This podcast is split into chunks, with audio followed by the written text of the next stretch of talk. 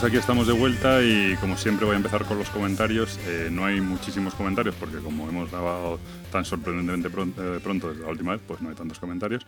Eh, voy a empezar por un comentario de James Stephen, que, bueno, nos cuenta que todo esto es en inglés y tal, nos cuenta algo así como que su mujer le dejó hace 14 años y que se ha pasado un mes llorando y, y agonizando, pero que por fin encontró a un tal Doctor Unity que le ayudó a hacer una especie de hechizo para recuperar su amor y, después de 11 horas y que todo ha ido muy bien. Bueno, creo que también tiene unos primos nigerianos. Eh, bueno, esto es un poco de spam que nos llega a través de iVoox. Eh, seguimos ahora con lo serio. Como siempre, Winsel nos da la enhorabuena por el programa. Dice que en general el tema que hemos trabajado sobre las campañas, y dice que sobre las campañas, dice que en un juego de mesa es una cosa bastante antinatural. Ah, antinatural que realmente lo importante es el, el juego de rol. Y dice que los juegos de mesa prácticamente son por definición un contenedor de reglas muy cerrado que acotan de forma muy estricta el desarrollo de una partida. Y, dejando el generar una historia como algo secundario y accesorio. Dice que en el rol, en cambio, los sistemas de reglas están pensados para contar historias y que encajan mucho mejor. Eh, dice que ahora mismo, sin ir más lejos, está dirigiendo una campaña de la llamada de, de las máscaras de Nial Hotep, que por cierto estoy jugando yo por otro lado, y que la sensación lúdica es, total, es lo mejor que ha tenido nunca y que, y que, bueno, que le encanta. Y que la única campaña que sigue de juegos de mesa es la del auge de, de, de Fenris de Stite dice que lo ve más como un tutorial. Y eso. Bueno, a solas con dice que difundamos el comentario de James Stephen, eh, que parece apurado, y que respecto al tema de las campañas, eh, que en particular le tira para atrás que solo, eh, que solo se incluya este modo en los juegos, ¿no? que, ve, que ve lo ideal cuando traen ambos juegos, ¿no? la posibilidad de jugar campaña, la posibilidad de jugar escenarios sueltos. Dice que hace un tiempo había muy pocos juegos con, con la posibilidad de jugar escenarios encadenados y que ahora es difícil que no, he dicho encadenados, ¿no? encadenados, y que ahora es difícil que no lo traiga. Dice que por su parte tiene 21 juegos como campaña, dice, y solo habla de solitarios, y, y, que, y que solo ha empezado cinco de ellas y que no le da la vida, y, eso que no le hace falta buscar a nadie, ¿no? Eh, bueno, dice que estuvo buscando el Explorit y que todo lo que, bueno, que está esperando un poco que hablemos de él, que lo único que parecía que se iba un poco de la, de la duración. Entonces, es verdad que parece ser que la duración son 3-4 horas de partida, es un poco, un poco duro. Pablo Pozo dice que hace poco que empezaron la, panda, la, eh, estoy bueno, la campaña de Pandemic Legacy Season 1 y que dice que tiene serias dudas de que la Yo desde aquí te diré que, la, que lo intentéis porque la verdad es que quizás salvo los dos primeros escenarios y luego a lo mejor los dos últimos que lleva un poco cuesta abajo, eh, a mí ese juego me pareció que tenía siempre, cuando empezaba un poco a decaer el interés, siempre había un giro que, le daba muchísima gracia al juego y yo creo que está muy, muy, muy bien hecho ese juego y os, de verdad os animo a que intentéis terminarla. Eh, Ciudadano Pinzas dice que muy buen programa como siempre y que admite que no ha acabado ningún juego con campaña y que los juegos con campaña no le llaman mucho la atención, que solo está jugando la de Fábulas de Peluche con su hijo y dice que aún así no cree si es que, que la acaben. Eh, pero bueno, que es verdad, como dije yo, que hay gente cerca, sobre todo en el club, que se pone a tope con una campaña con un juego y son, y son totalmente fieles al juego hasta que la acaban.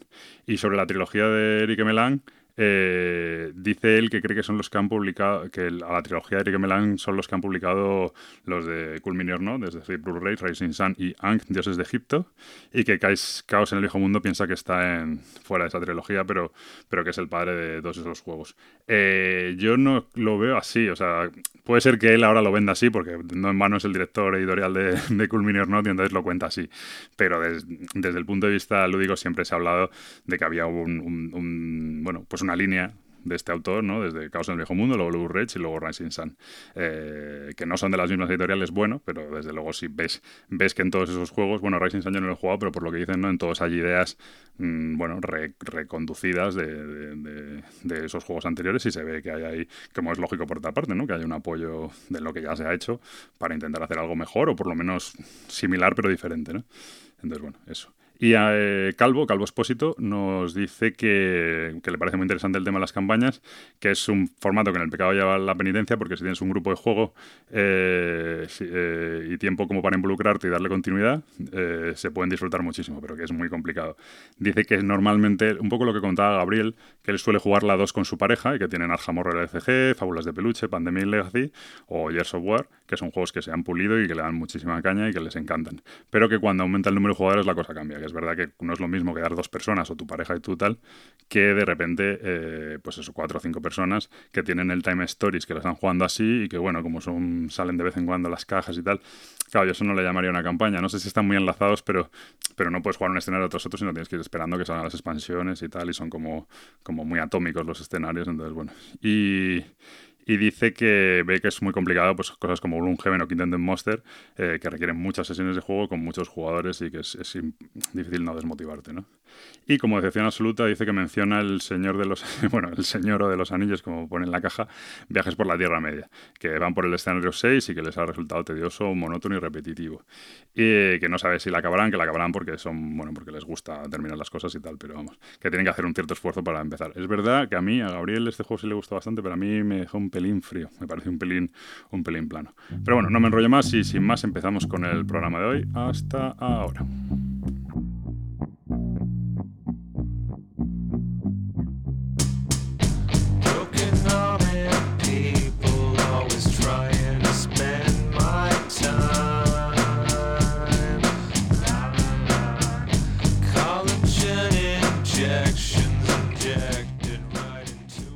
Bueno, pues aquí estamos en el programa número 70 del podcast de Punto Victoria. Justo antes de empezar, cuando hemos comprobado que era el 70, Pritcher ha dicho que no hemos dicho nada especial en el 69. No sé si quieres, sabes el momento de decir algo. Por el 69, digo. Por el 69, no. Gabriel creo que había buscado una efemérides, pero no. Ah, vale. Bueno. entonces lo dejamos así, vale, perfecto. Déjalo estar. seguimos con el programa número 70. Eh, que, que, nada, además es como tiempo récord. En, si no me equivoco, en seis días estamos grabando el siguiente podcast, algo que yo creo que no ha ocurrido nunca en la, en la historia de este, de este canal. Así que, estamos de enhorabuena. ¿Por qué creo que grabamos tan rápido? Porque viene la feria de Essen y, oh sorpresa, queremos hacer un especial de previa de Essen, eh, que siempre es lo típico que se dice, lo hace todo el mundo, no sé qué. Efectivamente, lo hace todo el mundo y estamos en todo y queremos hacerlo también nosotros, porque, porque lo haga todo el mundo, no vamos a dejar de hacerlo nosotros. Dicho lo cual, mm, desde luego mi lista es totalmente, así, no, ha tenido cero influencia de personas externas porque no he podido hacer menos caso a lo que normalmente no hago mucho caso a las listas ajenas, más que nada porque Essen es una serie, bueno, Essen, bueno, todo el mundo lo sabe, pero es la feria un poco más importante de juegos de mesa junto con las Gencom, pero bueno, yo creo que Essen todavía sigue siendo más potente. Y normalmente es verdad que allí se centran más en juegos más de corte Eurogame, aunque también empieza a haber juegos más temáticos, pero normalmente a mí los juegos que me interesan suelen ser los juegos más temáticos, con lo cual en ese mirar las listas que hace la gente no me suele tampoco llamar mucho la atención. Con lo cual sí que es verdad que creo que, por lo menos por mi parte, por la de Gabriel sospecho que también, y la de Pritcher está por ver, eh, sí que no vamos a ir a lo súper típico. También, como digo siempre, en este podcast damos opinión, no información, con lo cual yo desde luego por mi parte tengo muy poca información acerca de los juegos, es casi todo en plan, me ha gustado la portada y lo que he leído por encima, pero no me lo he empapado, no tal, es un tema de, de vamos, yo lo que presento y como yo lo planteo son cosas que me llaman la atención para ir a luego mirar en mirar con más, más detenimiento, Sí, con más calma, más detenimiento, si, si me interesa. Lo que quiero decir es que esto no es una lista de la compra, ni muchísimo menos, y que por favor nadie lo tome como tal, porque los tortazos pueden ser descomunal. Y sobre todo teniendo en cuenta lo que cuestan ahora los juegos, porque yo de mi lista, cuando miro lo que cuestan ahí en Essen, son 70 el que menos cuesta, porque claro, hoy en día, eso. Eh, me acabo de dar cuenta de que no os he representado, que sois eh, conmigo Gabriel, como siempre, mi pelchef. Muy buenas y no tengo nada que decir sobre el 69. Nada que 69. Nada. No sabes lo que no, no, hace tiempo que no. Bueno. Eh, y, también conmigo Preacher, que hace más tiempo que el 69 no sabe lo que es. Así que. Aséptico, muy aséptico. Muy buenas. Oye, la idea ha sido tuya, ¿eh? Yo solo, solo, solo, te apoyo porque como sé que te da vergüenza, pues yo te, yo te doy la entradilla, ¿sabes? A mí me habéis dicho que lo que se dice en el previo se queda en el previo y ya veo que eso no es así. lo que, dicen el, el, previo no sé, no sé, no sé, luego no lo meto yo, no lo edito, pero lo puedo introducir en la conversación. Pues si no te eh, hayas enterado es eh, haz lo que digo, no lo que hago. Entonces el jefe siempre es el jefe y aquí ya lo has visto. Esto es así. además, esto es un campo de minas. Desde que estoy grabando es un campo de minas. Eh, vale, entonces, hoy no hay estructura normal, no hay tema. del programa. El programa, bueno, queríais comentar algo, a lo mejor queréis comentar algo acerca de la feria. Habíamos hablado, yo creo que sobre consejos de, cómo ir, cómo viajar, cómo alojarse, como tal. Yo creo que ya está muy, muy trillado, cada uno que haga lo que quiera, cada uno sabe cómo viajar. Hay gente que le encanta ir en grupos de 10 personas, hay gente que prefiere ir solo, hay gente que tal. Mm, yo creo que hoy en día, mm, desde la primera vez que yo fui, como ya hay tema de roaming y tal, es como súper fácil todo, es muchísimo más fácil que antes. Y no sé, no sé si queréis comentar algo de logística en cuanto a la feria. No, la verdad que, hombre, aparte de que estamos muy cerca ya y dar ahora unos consejos de cómo viajar, me parece que llegamos un poco tarde. Podemos darlos en el Possession, si os parece, por si alguien se quiere animar a ir el año que viene. Y, aunque bueno, eh, ¿qué, Gabriel? Adelante que, todavía la gente está a tiempo de buscarse todo, que eso de que sale más barato antes es un mito, ¿eh? O sea que si alguien se decide a ir ahora, perfecto. Sí, sí, bueno, de hecho Alex se ha apuntado, bueno, un amigo se ha apuntado esta, esta semana, justo cuando yo anulé una de las dos habitaciones que tenía, pues a los tres días me dijo que, se venía y, no ha tenido mala suerte, o sea que ha encontrado hotel en ese y en el mismo que vamos nosotros y demás, o sea que bueno. Que no es tan imposible, ¿no? Y resolverlo a lo mejor con tanto tiempo y tal. No, me los vuelos evidentemente sí salen más caros, eh, pero, pero bueno. Me imagino que como cualquier viaje. Pero vamos, que no, yo no, le veo... Tiene sus truquitos, pero claro, compartirlos no es, claro, si son, dejan de ser trucos, si todo el mundo lo sabe, ¿no?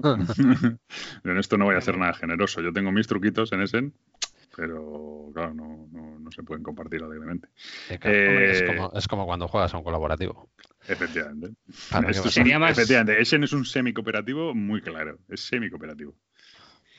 A lo mejor es interesante eh, comentar que seguramente que todos los que nos escuchan lo sepan, pero que las listas de los juegos que se van a llevar por editoriales eh, están todas colgadas en la Board Game Geek que hay más listas, eh, listas de goodies, listas eh, de gente que solo se dedica a euros, a abstractos, que todo se encuentra por BGG.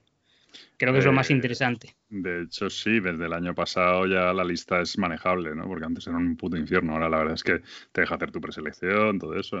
Así es como lo he hecho yo. Lo que pasa es que ya sabéis que mi criterio para, para preseleccionar es básicamente si me gusta la portada. yo lo hago así, porque como la lista son, ahora mismo no lo sé, pero ahora irá por encima de los mil títulos seguro, ¿no? Eh, es una locura. 1178. Pues es una locura, entonces al final pues tienes que ir un poco... Que por suerte para ti algunos no tienen portada. Claro, esos no, esos quedan descartados inmediatamente. Pero bueno.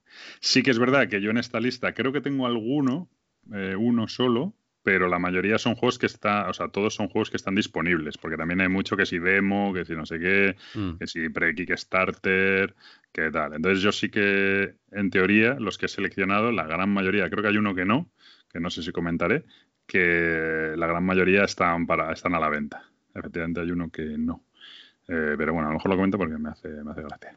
Y también te pone, en, allí en, ese, o sea, en la lista esta, una cosa muy buena que tiene también es que te pone el stand donde van a estar, el, sí, la localización, que eso es bastante útil, con lo cual te puedes ir haciendo una idea de, eso. Bueno, pues sin más empezamos con los juegos. Empezad vosotros que tenéis 35, yo ya iré metiendo baza. No, no, 35 no, ¿eh? Bueno, es un decir. Bueno, hombre, comentaros simplemente una cosita con respecto a la, lista, que, bueno, que yo hasta, hasta hace unos días, porque tú en la lista lo que puedes ir haciendo, para que no lo sepa, es ir guardando, ¿no? Puedes ir marcando tu nivel de, interés en el juego, ¿no? Si estoy simplemente interesado, si tengo que tenerlo, si no estoy interesado y demás. Entonces, luego lo que te permite es eh, ir a, a, todos esos juegos que, que tú en principio estás interesados. Evidentemente puedes estar interesado en ver demos de juegos que todavía no están disponibles y demás, que yo en principio solo tengo uno, eh, porque bueno, porque si no te lo puedes llevar pues no, no tiene mucha, mucha gracia, pero vamos, que, es una forma de muy buena de, hacer una pseudo lista de la compra o pseudo lista de, intereses que, está muy bien. Perfecto. Pues nada, venga. Pues ahora, Richard, empieza con tu lista. Venga, pues bueno, lista de. Yo, yo por lo menos voy a comentar muy, muy por encima y voy a intentar ser rápido para que luego no me riñan, como cuando doy follows. y, y, bueno, pues el primer juego que tengo aquí abierto para comentar se llama On Tour. Voy a poneros a vosotros que hemos quedado, aunque estoy igual tenía que quedar entre bambalinas. Bueno, sobre todo tenía que ser un poco más fluido, pero sí.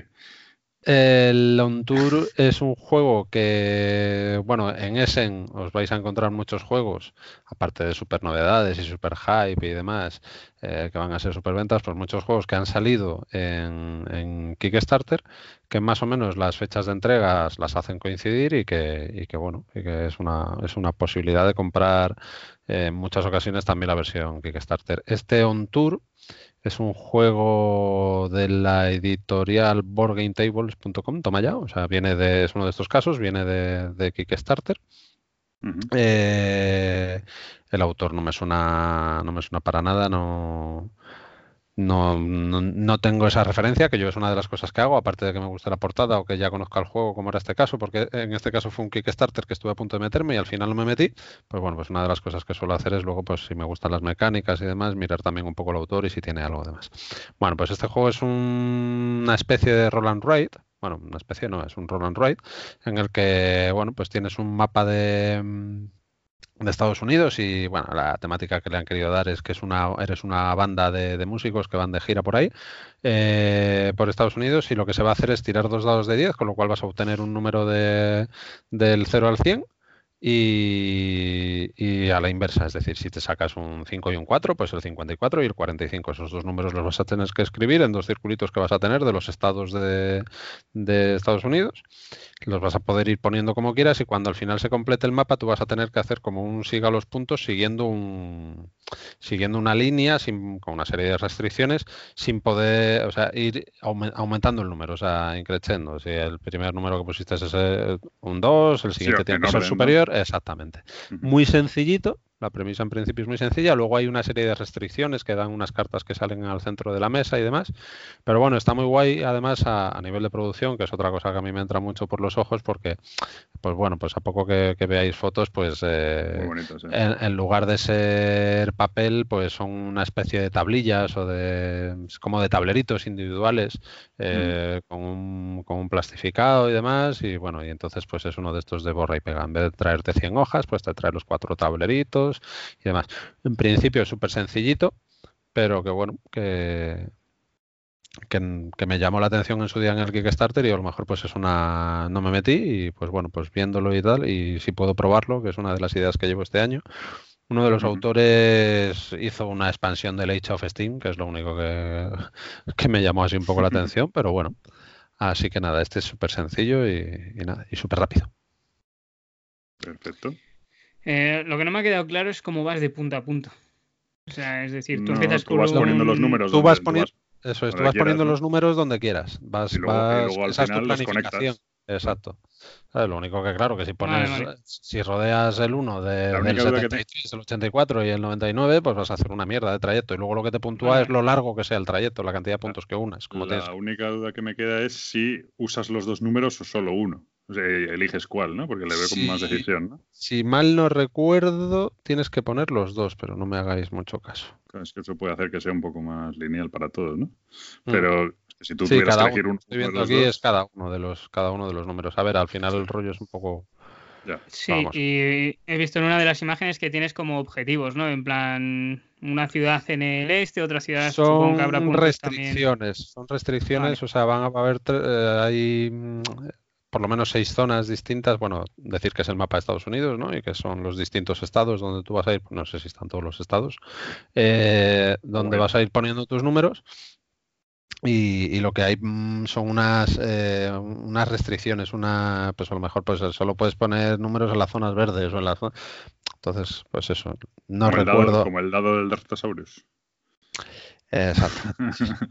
Como estás hoy con el Draftosaurus, estás un fire. Vale, y veo también que va por eh, los estados que has visitado y los círculos que has visitado, es la suma de los dos, tu puntuación final. Claro, la, la, suma, la suma, o sea, es un punto por cada, por cada punto que unas, digamos. Entonces, pues claro, pues va a haber puntos que vas a dejar fuera de esa línea que vas a hacer. Entonces es como dos fases, una la planificación de dónde pones los números y otra después el, el dibujar tu, tu recorrido. ¿No? Se supone que tienes que hacer una, una, gira con tu banda lo más, lo más larga posible. Se me parece un poco al boomerang en ese aspecto. O sea, no hay draft, ¿vale? Pero el hecho de unir los puntos y tal se me, Se, me da un aire al boomerang. ¿Habíais oído algo antes de este juego? No, nada. No. Nada, ¿no? Ni cuando salió. O sea, sí, sí que lo vi en la prelista de Essen, pero le he hecho un vistazo por encima y ya. A mí la portada no, no, debió llamarme la atención, que es muy bonita por debajo, ¿eh? pero no. Sí, estéticamente y a nivel de producción el jueguito está, está muy bien. Muy bien, perfecto. Pues On Tour. De un Roland Bright, más o menos. Bueno, sí, un Roland Bright. Sí, sí, sí. Perfecto. Venga, Gabriel. Venga, pues yo voy a ir mm, lo primero con una expansión. ¿vale? Mierda, va a sonar siempre así. Eh, y es la de eh, la expansión de los Caballeros del Zodíaco de Sansella. Y es la expansión de Asgard. sí que... Perdón, que sí que está friki este podcast, digo. ¿Por qué? ¿Por qué friki? No, no, porque entre el, el, Roland Bright este y ahora toda la expansión de Sanisella, que es un juego que si no me equivoco, ¿ese está en, en inglés o este es el que solo está en francés?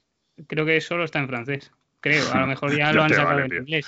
Vale, ah, vamos a ver, eh, que paguen a un traductor, ¿qué quieres que le haga yo? O sea, la verdad es que el juego básico está muy bien y la expansión lo que añade es un modo solitario. Y bueno, aparte de para, que. Para jugar en francés viene de puta madre. Ah, que sí, has visto, ¿eh? Bueno, modo solitario para jugar. Bueno, bueno, tú con tu hermano que también sabe francés, puedes jugar a dos, pero. Mm, ¿Qué quieres? ¿Que te lo traduzca? Te lo traduzco, hombre, no hay problema. No, no, eh, en esta vez, en vez de en el reloj de las 12 llamas que se va a ir apagando según vayas derrotando a los caballeros de oro, es un eh, eh, hay que derrotar a Hilda, ¿vale? Con un nuevo eh, motor que es un poco tableros personales de tableros personales de personales de personaje con dados y incluye unas nuevas mecánicas, entonces le tengo bastante ganas. Y eso es todo por mi parte. Pues muy bien. Pues eso era la expansión de San Sella, ¿no?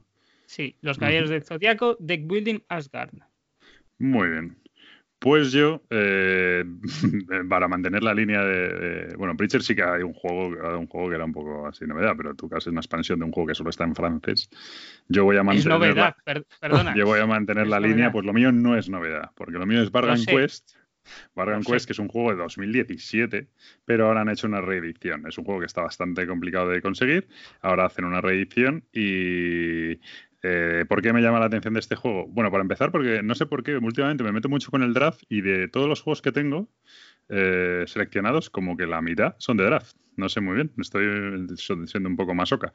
Pero bueno, eh, este, draft, este Bargain Quest lo que tenemos es bueno, es como una tienda medieval en el pueblo y nosotros ofrecemos equipamiento a los héroes que luego van a luchar contra los monstruos, los típicos en el Dungeon Crawling y tal. Entonces, pero nosotros lo que tenemos es la tienda, ¿no? Entonces tenemos que intentar atraer a los héroes a la tienda para que compren nuestros productos y equiparles eh, de manera que, bueno, para que puedan salir a combatir. ¿Cuál es la, gracia del juego? Pues que esos, esos equipamientos que vamos metiendo en la tienda, los al final se hace mediante draft y luego vamos mejorando nuestra tienda, vamos contratando nuevos clientes, ganando dinero, eh, bueno, y les vamos ayudando a lo, y ganando prestigio y vamos ayudando a los, a los personajes a luchar contra los enemigos. Mm, parece ser que el juego tiene muy buenas críticas, de hecho tiene, bueno, no, tampoco, tiene un 7,2, pero este yo me fío mucho de, de, bueno, no hemos dicho el autor, el autor es Jonathan Jing, ¿vale?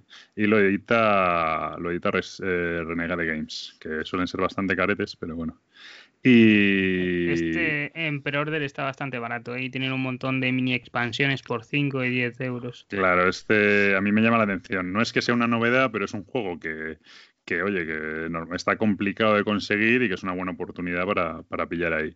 Y yo mi referencia de este juego es eh, que lo ha puesto bastante bien la gente de Shut Up and Sit Down, que para mí son bastante referentes en estas cosas, lo han puesto muy bien.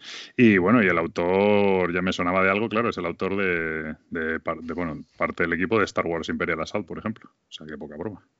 Y aparte tenía alguno más, Battle Lore, bueno, tiene cosillas, ¿no? Y la verdad es que tiene muy, muy, muy buena pinta. Eso sí, draft, te tiene que gustar el draft. Y este sí que me llama a mí mucho la atención. me lo has quitado de la lista. Lo tenías tú también, ¿eh? Sí, sí, sí. Este además lo he visto el año pasado también. Este, este es el único buscándolo. que tengo en la categoría Must.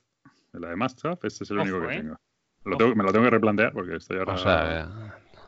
O sea, o sea que, lo tienes que traer. no, lo sé. no lo sé, pero está por 40 euros, o sea que tampoco es una locura. Eh, pero bueno, tampoco tiene nada, ¿eh? son cartitas y unos tableritos y tal. Pero bueno, el planteamiento sí que el planteamiento sí que mola mucho, yo creo. Lo que mola mucho es eh, todas las mini expansiones que te puedes traer bastante baratas. O sea, y que antes estaban bastante complicadas de conseguir porque hay del 2019 hay como dos o tres por 5 euros. Y bueno, pues para... Eh, también hay un modo solitario, me parece, si no mal recuerdo que había mirado para incluirlo. Esas cosas no Vamos, que... mucho caso. Pero bueno, no, pero tiene un montón de cositas. Creo que tiene también una expansión eh, que debía de estar por unos 20 euros, si mal no recuerdo. Además se puede jugar como en plan hasta 8 jugadores. Bueno, es un poco... Tiene, tiene muy buena pinta, la verdad, el juego. Mm, entonces, bueno, pues eso.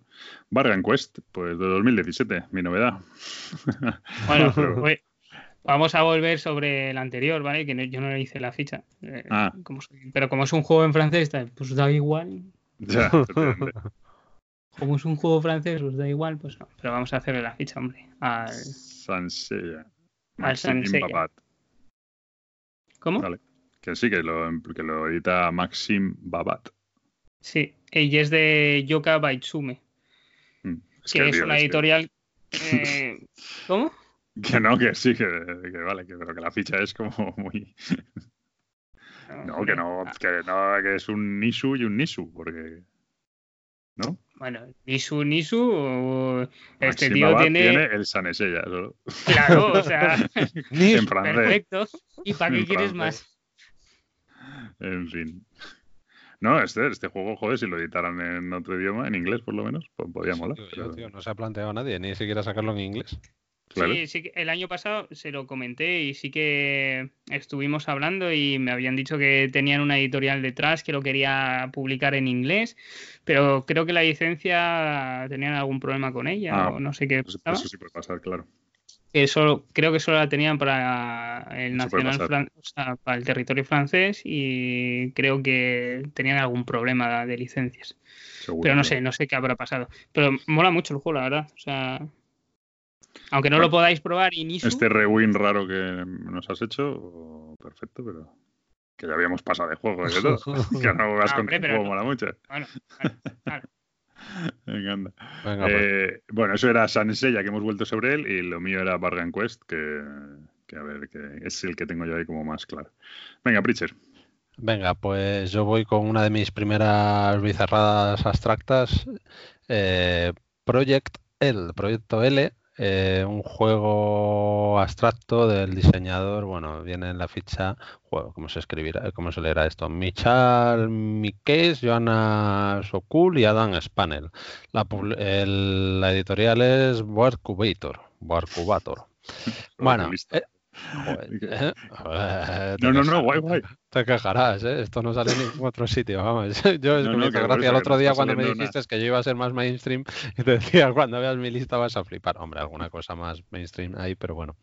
el proyecto L. Bueno, esto es un jueguito abstracto que puedes recordar en, en algunos aspectos a, a juegos eh, del tipo de Number 9 o bueno, pues con una serie de piezas eh, en 3D, mm, totalmente rollo Tetris, o sea, las mismas piezas del Tetris.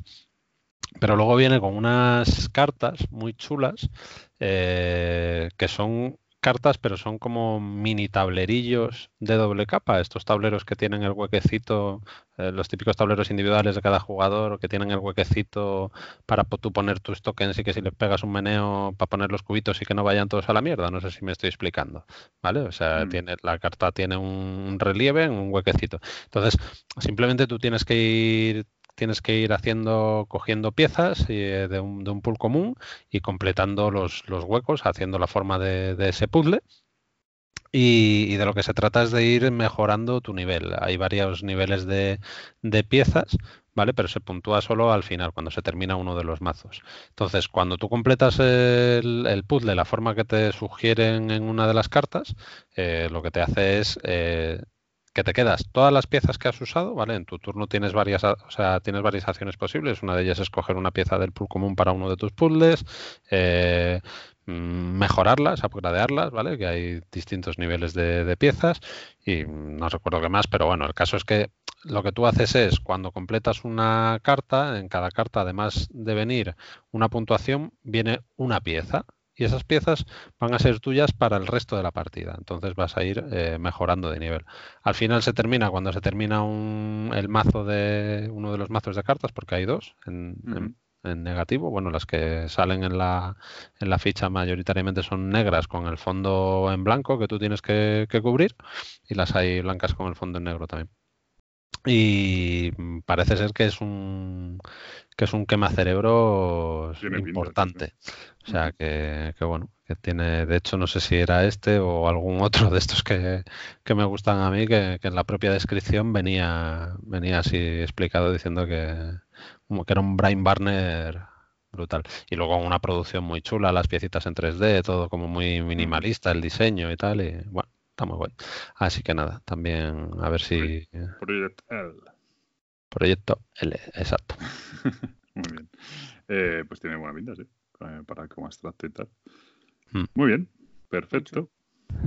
Pues Gabriel. Eh, no, dale tú, Pablo, porque como vas a hacer otro de draft, me lo vas a pisar y así hablamos los dos. No, no iba a hacer ahora de draft, pero bueno, venga, de draft el común. Venga, voy a hacer el de draft el que. El que este sí que es más, más mainstream, por volver un poco al mainstream. Espera que os lo copie, que es el It's a Wonderful World. Este lo. lo... Pues sí. Sí, me imaginaba que sí, ya has dicho verdad. Este además anda como con 500 votos y tal, o sea que este poca, poca broma. Es una pasada. Eh, bueno, pues a lo mejor sabes tú más que yo, porque yo solo lo he visto, me ha llamado la atención. Eh, el autor es Federic Gerard, o como lo diga, dilo tú, venga, que me hace ilusión. Llega, Federic llega. Que básicamente poca cosa, ¿no? El Titanium Wars es así un poco el único más conocido. Clash of Raid, no tiene nada. Uno. Eh, artista Anthony Wolf y lo publica quién, Gabriel? La web de Eso. bueno, voy a decirlo yo también porque si no nadie lo va a entender. La Boité de You, de Geu. bueno, eh, yo también sé decirlo así, ¿eh? ya, pero no te, sale, natural, tienes que forzarlo. A mí me sale natural. Eh, bueno, pues eh, es un. Bueno, es que tampoco es un draft, ¿no? Es que básicamente es un draft. La historia que cuando drafteas una. Bueno, va de construir un imperio y, mejorar tu mundo y, bueno, yo qué sé, que te puedes desarrollar ahí la mejor, de la mejor manera posible y más rápido que tus competidores. ¿Cuál es la cosa que me ha llamado? Así un poco más la atención. Es un draft de cartas y la historia es que cuando te quedas con una carta puedes o construirla, de manera que te va a dar un beneficio todos los turnos, una producción de, de recursos todos los turnos, o lo otro que puedes hacer es quemarla, por así decirle, que te da un, que te da un beneficio instantáneo, supongo que mayor, ¿no? Pero solo una vez. Eh, eso me recuerda bastante al 51 State, ¿no? Es ese rollito. Eh, y bueno, me ha llamado la atención. Y luego parece ser que la producción de las cartas que has ido construyendo eh, se hace en un orden determinado, con lo cual es muy importante porque supongo, entiendo que necesitarás unos recursos para producirlos. O sea, a lo mejor te dice, gasta un amarillo para producir uno verde. Entonces tienes que producir el amarillo antes de entonces cómo ordenas esas cartas. Me ha parecido entender que era eso lo que querían decir. Y probablemente Gabriel sabrá algo más, así que si lo sabes, pues perfecto, es el momento. Eh, no, no, no, no es que sepa más, es sencillamente que cuando lo pones eh, es lo que has dicho, el efecto que si la quemas te da recursos instantáneamente que te van a permitir conseguir más cartas y si no la quemas lo que te va dando es lo de lo de abajo, que pueden ser puntos de victoria, además hay efectos permanentes, dependiendo de los edificios que construyas te van a dar ciertos tipos de beneficios u otros. Entre más edificios construyas del mismo tipo, pues lo de siempre es un poco a combos, ¿no? Cuando completas todos los recursos de un edificio, eh, porque tienen recursos, o sea, tienen un coste, ese coste son recursos eh, de diferentes tipos, cuando los vas construyendo eh, sí que se habilita otra cosa, aparte de la producción que te dan ese turno, porque son como edificios que vas construyendo. Entonces, es siempre quemar para obtener más y es, es, el draft de siete cartas que las vas pasando, te vas quedando con una y vas intentando combar lo máximo posible para los eh, recursos que te van dando. Muy bueno, pues este es un It's a Wonderful World. Este sí que yo creo que está de los bastante alto en, la, en el ranking ahora mismo de, juegos esperados. Y, bueno, tiene 569 pulgares. Yo este le tengo también, le tengo en la lista, pero todavía no había profundizado. Se conoce que me había gustado solo la portada de momento. pero sí, sí está. No le tenía para hablar hoy en el programa, pero sí, sí para bichearlo un poco allí. Tiene buena pinta. Luego siempre estos juegos de combos, pues hay que ver si los combos son interesantes y tal, si no es muy mecánico. Pero bueno, al final es que esto pues se pisa con el, con el, ¿no? Con el que hablábamos el otro día del carnaval de monstruos, este estilo de juegos. ¿no? Tiene eso que puedes elegir si la carta la quemas o la. Que eso sí que me interesa en un draft, porque en un draft, claro, muchas veces te quedas con una carta, porque, o deberías quedarte con una carta para que no la pille el siguiente, y en este caso la posibilidad de quemarlo para pillar recursos, sí que lo hace mucho más interesante, porque en otras te lo quedas y dices, vale, esto no me interesa mucho, pero lo construyo y me da un punto cuando podía haberme quedado con otra que me daba cinco puntos, ¿no? Pues aquí a lo mejor dices, bueno, pues no, la quiero para nada, así que la quemo, pillo recursos que me van a valer para otras cosas. Eso sí puede estar interesante, ¿no? Sí, y bueno, y a mayores creo que el juego añade el modo campaña. Eh, mm. que es, eh, sí, tiene un modo campaña en la que vas... Eh, Una campaña de estas que no terminaremos nunca. bueno, eso es. ¿Gabriel se ha caído o qué? Se cayó. vale, pues. pensaba que le había cortado yo mucho. Sí, te, toca, Pritchard. Vale, mientras Gabriel vuelve, vamos a hablar de una bizarrada muy rápida. Eh, así, además de las, yo creo que de las últimas cosas que, que encontré o que vi, bueno, porque la lista se van añadiendo poquito a poco. Pues ah, esto sí, sí, esto me moló, tío, lo he visto. Ah, pues joder, mira que me extraña que no. Que, no, no me, ha parecido, me ha parecido, me ha parecido curioso porque me ha parecido.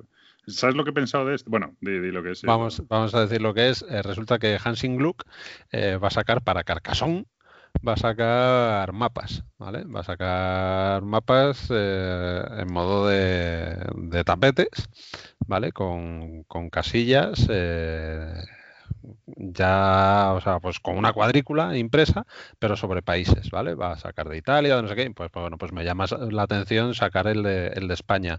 Va, y, va a haber una serie de, de casillas ya, ya impresas en el, en el mapa eh, que te van a ofrecer distintas formas de puntuar, pues por las principales ciudades, ¿no? Pues en el de España, pues aparece, pues como es lógico, Madrid. aparecen ciudades, ciudades planteadas y monasterios, ¿no? Iniciadas, sí, te aparecen, bueno. monasterios, no, ¿qué cojones es? No sé muy bien cómo va. tiene alguna. Eh, tiene luego conexiones, ¿no? Tiene ah, o sea, lo que, exacto, hay rutas, hay, bueno, pues eh, o sea, lo que te ofrece es distintas formas de puntuar, pero bueno, sobre todo la gracia fundamental es que, pues bueno, pues que te lo, al final pues te va a quedar una partida con la forma, pues en este caso de la península ibérica o de lo que sea. Sacan unos cuantos, ¿eh? O sea, de hecho, no sé si... No, no, había muchos, había muchos, sí, sí, como sí, siete, ¿no? Lo que va a costar en plan rollo siete euritos cada uno o algo así, y bueno, pues puede estar gracioso por lo menos comprar el de el de, el de España para, para, pues para tener ahí. Si, yo, por ejemplo, pues hombre, por lo menos tres, cuatro veces al año el carcasón vuelve a salir a la mesa. O sea que ese va, va sobreviviendo la colección y está gracioso tener algo. Pues lo que me ha parecido curioso de esto es que lo he visto y me ha parecido una idea cojonuda y he dicho, joder, ¿cómo no ha llegado hasta 2019? Porque he dicho, vale, mapas de. Lo que, sí, lo que, es eso, un mapa de como de un setup predefinido para el carcasón y que es lo que dices tú, que además te hace las, bueno, mapas para Carcassonne. Es que me ha parecido, ya no porque sea la península ibérica o sea un, mundo imaginario, sí, pero, pero claro, dices, joder, es que para Carcassonne es, es, cojonudo, ¿no? Que hagas un setup como si hubiera unas, unas losetas precolocadas, ¿sabes? sí, hombre, yo lo que, lo que he creído entender y creo que es así es que vienen impresas, o sea, no te hace un setup que tú tengas que coger y decir no, no, no, ya, ya, tal y tal loseta la pongas en... Me refiero a efectos de juego, ¿sabes? Las que, vienen dibujadas y tal. Sí, sí, no, la verdad que está muy guay empezar ya con un, con un setup inicial, ¿no? Sí. O sea, que, puede estar muy gracioso. Yo recuerdo haber visto hace tiempo de Carcassonne y recuerdo buscarlo el año pasado en Essen, pero pues, no, he vuelto a verlo eso jamás en la vida, que era el, tablero de puntuación del Carcassonne servía de, de loseta inicial. Un losetón, evidentemente, súper grande y a partir de ahí había que tal. Y eso lo he buscado durante años y no he encontrado. Si algún oyente por un casual sabe dónde encontrar eso, que me lo diga. Muy bien. Pues eso es los mapas de expansión de Carcassonne. Además, esto sí que es una cosa que no es tontería porque, porque en Essen probablemente sea donde lo puedes pillar, porque luego estas cosas. Si no, bueno, no lo sé, son promos, ¿no? Al final muchas veces que es difícil luego pillar por ahí, ¿no? Hombre, aquí porque vamos a hablar de juegos, pero bueno, ya sabéis que yo voy a ese, al final me traigo más juegos, porque me ha hecho gracia que tú digas que uno de los que quieres es una reedición del 2017, me parece que has dicho. Sí. Pero vamos, que, yo tengo una lista de compras más aseguradas de juegos que ya he probado y que a lo mejor tienen 3, 4, 5 años que, que, de novedades, ¿no? Que, que por lo menos este año me gustaría más intentar probar. Aparte que por supuesto descartas, pues bueno, pues lo que ya sabes que va a salir aquí y demás, pues bueno, pues si lo puedes probar allí, genial, y si no, pues ya, ya se probará aquí.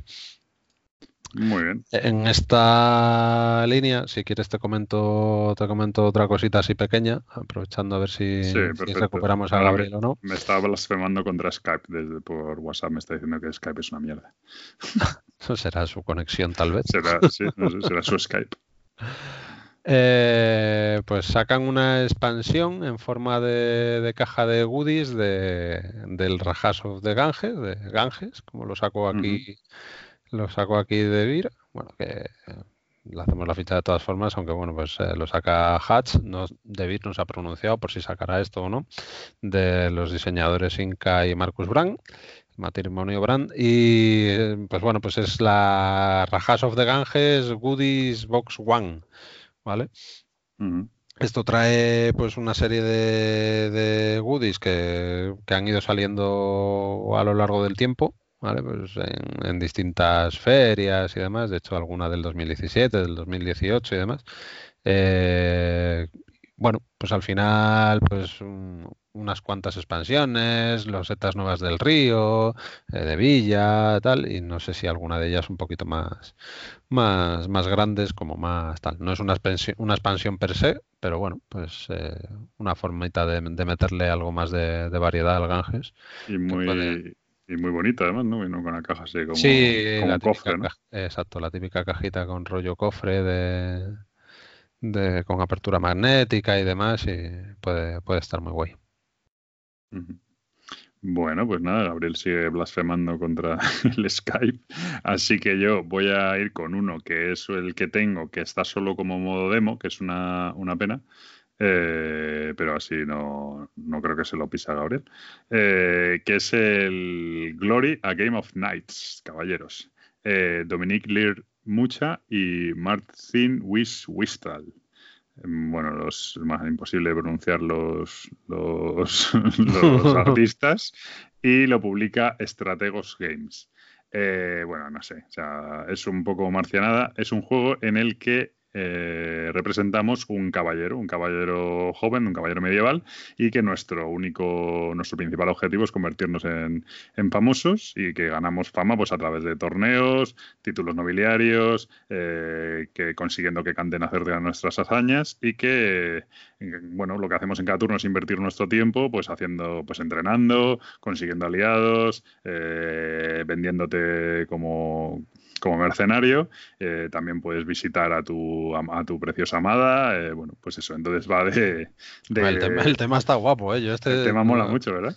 Me había pasado totalmente desapercibido. Además estoy viendo ahí como un ranking, ¿no? De justas. Claro, es un ranking de justas, tienes haces justas, entonces tiene, bueno, tiene un montón de mecánicas también porque tiene eh, una fase de preparación que dice que es como un workwear placement, luego tienes una fase de aventuras en la que consigues eh, tal, luego tienes eh, los, los torneos, que es la mejor manera de conseguir puntos de victoria, duelos, bueno, no sé, muy, muy marciano, pero me parece muy curioso, ¿no? Y el diseño y tal, así de lo que dices tú, de los escudos, porque vienen como los escudos de cada caballero, ¿no? de, tu casa y tal, y entonces tienes que hacerte famoso y tal. Y bueno, pues ahí eh, tiene, bueno, tiene muy buena pinta, ¿no? Este, este, sí que lo malo es que no está a la venta, tío. Si este estuviera a la venta, sí que lo, sí que lo he pillado porque esto sí que es una marcianada muy curiosa. Bueno, yo no sé si vosotros cuando habéis ido otros años habéis aprovechado para probar juegos o no, pero a mí se me quedó esa espinita clavada el año pasado. Yo, yo no, no lo suelo hacer porque es verdad, me da mucha pereza sentarme a tal, pero este si te animas a probarlo, pues me dices que, tal. Porque efectivamente lo que dices tú, el ranking de como, sí, tienen como un cuadro de torneo, ¿no? Con los escudos de cada uno y tal, y vas avanzando y tal. Entonces, eh, ese rollo puede molar mucho, pero luego tiene parece muy Eurogame, en el sentido tiene sus losetas como para... Sí, eso te permite relanzar el dado, te permite no sé qué, bueno, tiene como muchas cositas así. O sea, si, mm. está, si el juego está bien, la mecánica, o sea, la temática mola un montón. Sí, sí, no, la verdad es que es una forma de, meterte tema medieval eh, de otra forma, ¿no? En plan pues, realista, digamos, ¿no? Con las justas, con tal. sí, como muy como individual, es como un Sí, como hacerte tu personaje, pero en vez de ser de matar orcos y no sé qué, o del espacio, pues es un tema medieval como más serio, ¿no? Eh, bueno, pues este es, ese es este Glory a Game of Nights. Desgraciadamente, parece ser que solo va a estar en para demo. Es una pena, pero, pero bueno. Eh, bueno, pues no sé si seguimos, seguimos, ¿no? Lo que tú digas que es el luego, luego se hace un pleno este. Eh, sí, porque no sé si está reiniciando. Que, bueno, dale, dale, tú con otra cosa. Vale, pues bueno, pues otro que, que, sí es novedad para este año y que, y que me ha llamado bastante la atención. Este tengo que reconocer, al final eh, tú te has reído al principio de ti mismo diciéndolo de que, por las portadas, pero es que claro, en una lista de mil y pico, tal, te llama la atención la portada eh, y ya entonces bicheas un poco y más. Ya entras y lo miras, claro. Sí. exactamente, ¿no? Pero bueno, claro, si ya de por sí tiene una portada fea, ya dices tú, joder, si no se han molestado en hacer una portada bonita como será el juego, ¿no? pero bueno, bueno, pues estoy hablando de Skytopia en The Circle of Time. Este es un juego eh, de Ian Lashing que si no me equivoco es el diseñador del Smartphone Inc. que salió el año pasado y tuvo muy buenas críticas, un juego de que publica Cosmodrome, Cosmodrome Games, eh, juegos Cosmodrome, es una editorial rusa y bueno, pues eh, el juego, aparte de tener una, una estética brutal, ¿no? que es, eh, pues es como una especie de city building, pero que, que haces ciudades eh, como flotantes y que te ayudas de, de unos titanes para, para, construirla, esa sería un poco la temática. Y la, la gracia que tiene es que es una colocación de trabajadores que son dados, pero además hay una especie de reloj tienes que una, especie de, rondel. Si es verdad que en la página, que es, que es de estas cosas curiosas, que mirando la, lista eh, no dejan de llamarme la atención, que si te metes en la, en la página de, BGG solo tienen dos fotos de la portada, una en, la que se, en la que se ve el lomo de la caja y otra en la que no, pero luego si te metes en su página web sí me llama la atención que, pongan tan poca información en, ah, pues la BGG. Eh, bueno, pues eso, pues ahí tienes una especie de, de, rondel, un engranaje giratorio en el que en el que vas a en el que vas a ir eh, posicionando las acciones y, y, que va a determinar el coste, ¿no? Parece que, el sistema parece que, es, que está bastante, bastante chulo. Esta gente también sacan eh, Acuática, que es otro juego que, bueno, que tengo ahí. En... Entra en la web y he flipado con el Acuática. Las, ilustraciones son acojonantes. Sí, sí, sí. No, la verdad es que estéticamente eh, y a nivel de producción, por lo menos yo recuerdo el año pasado que fue en, el único sitio que me paré y estuvieron charlando conmigo en la zona de prensa, eh, donde tienen expuestos todos, todos los juegos, porque, porque el smartphone la verdad que la producción era muy, muy, muy chula. El Smartphone In creo que lo sacaron por Kickstarter y ya estos son, son mm. directamente en, producción, o sea que...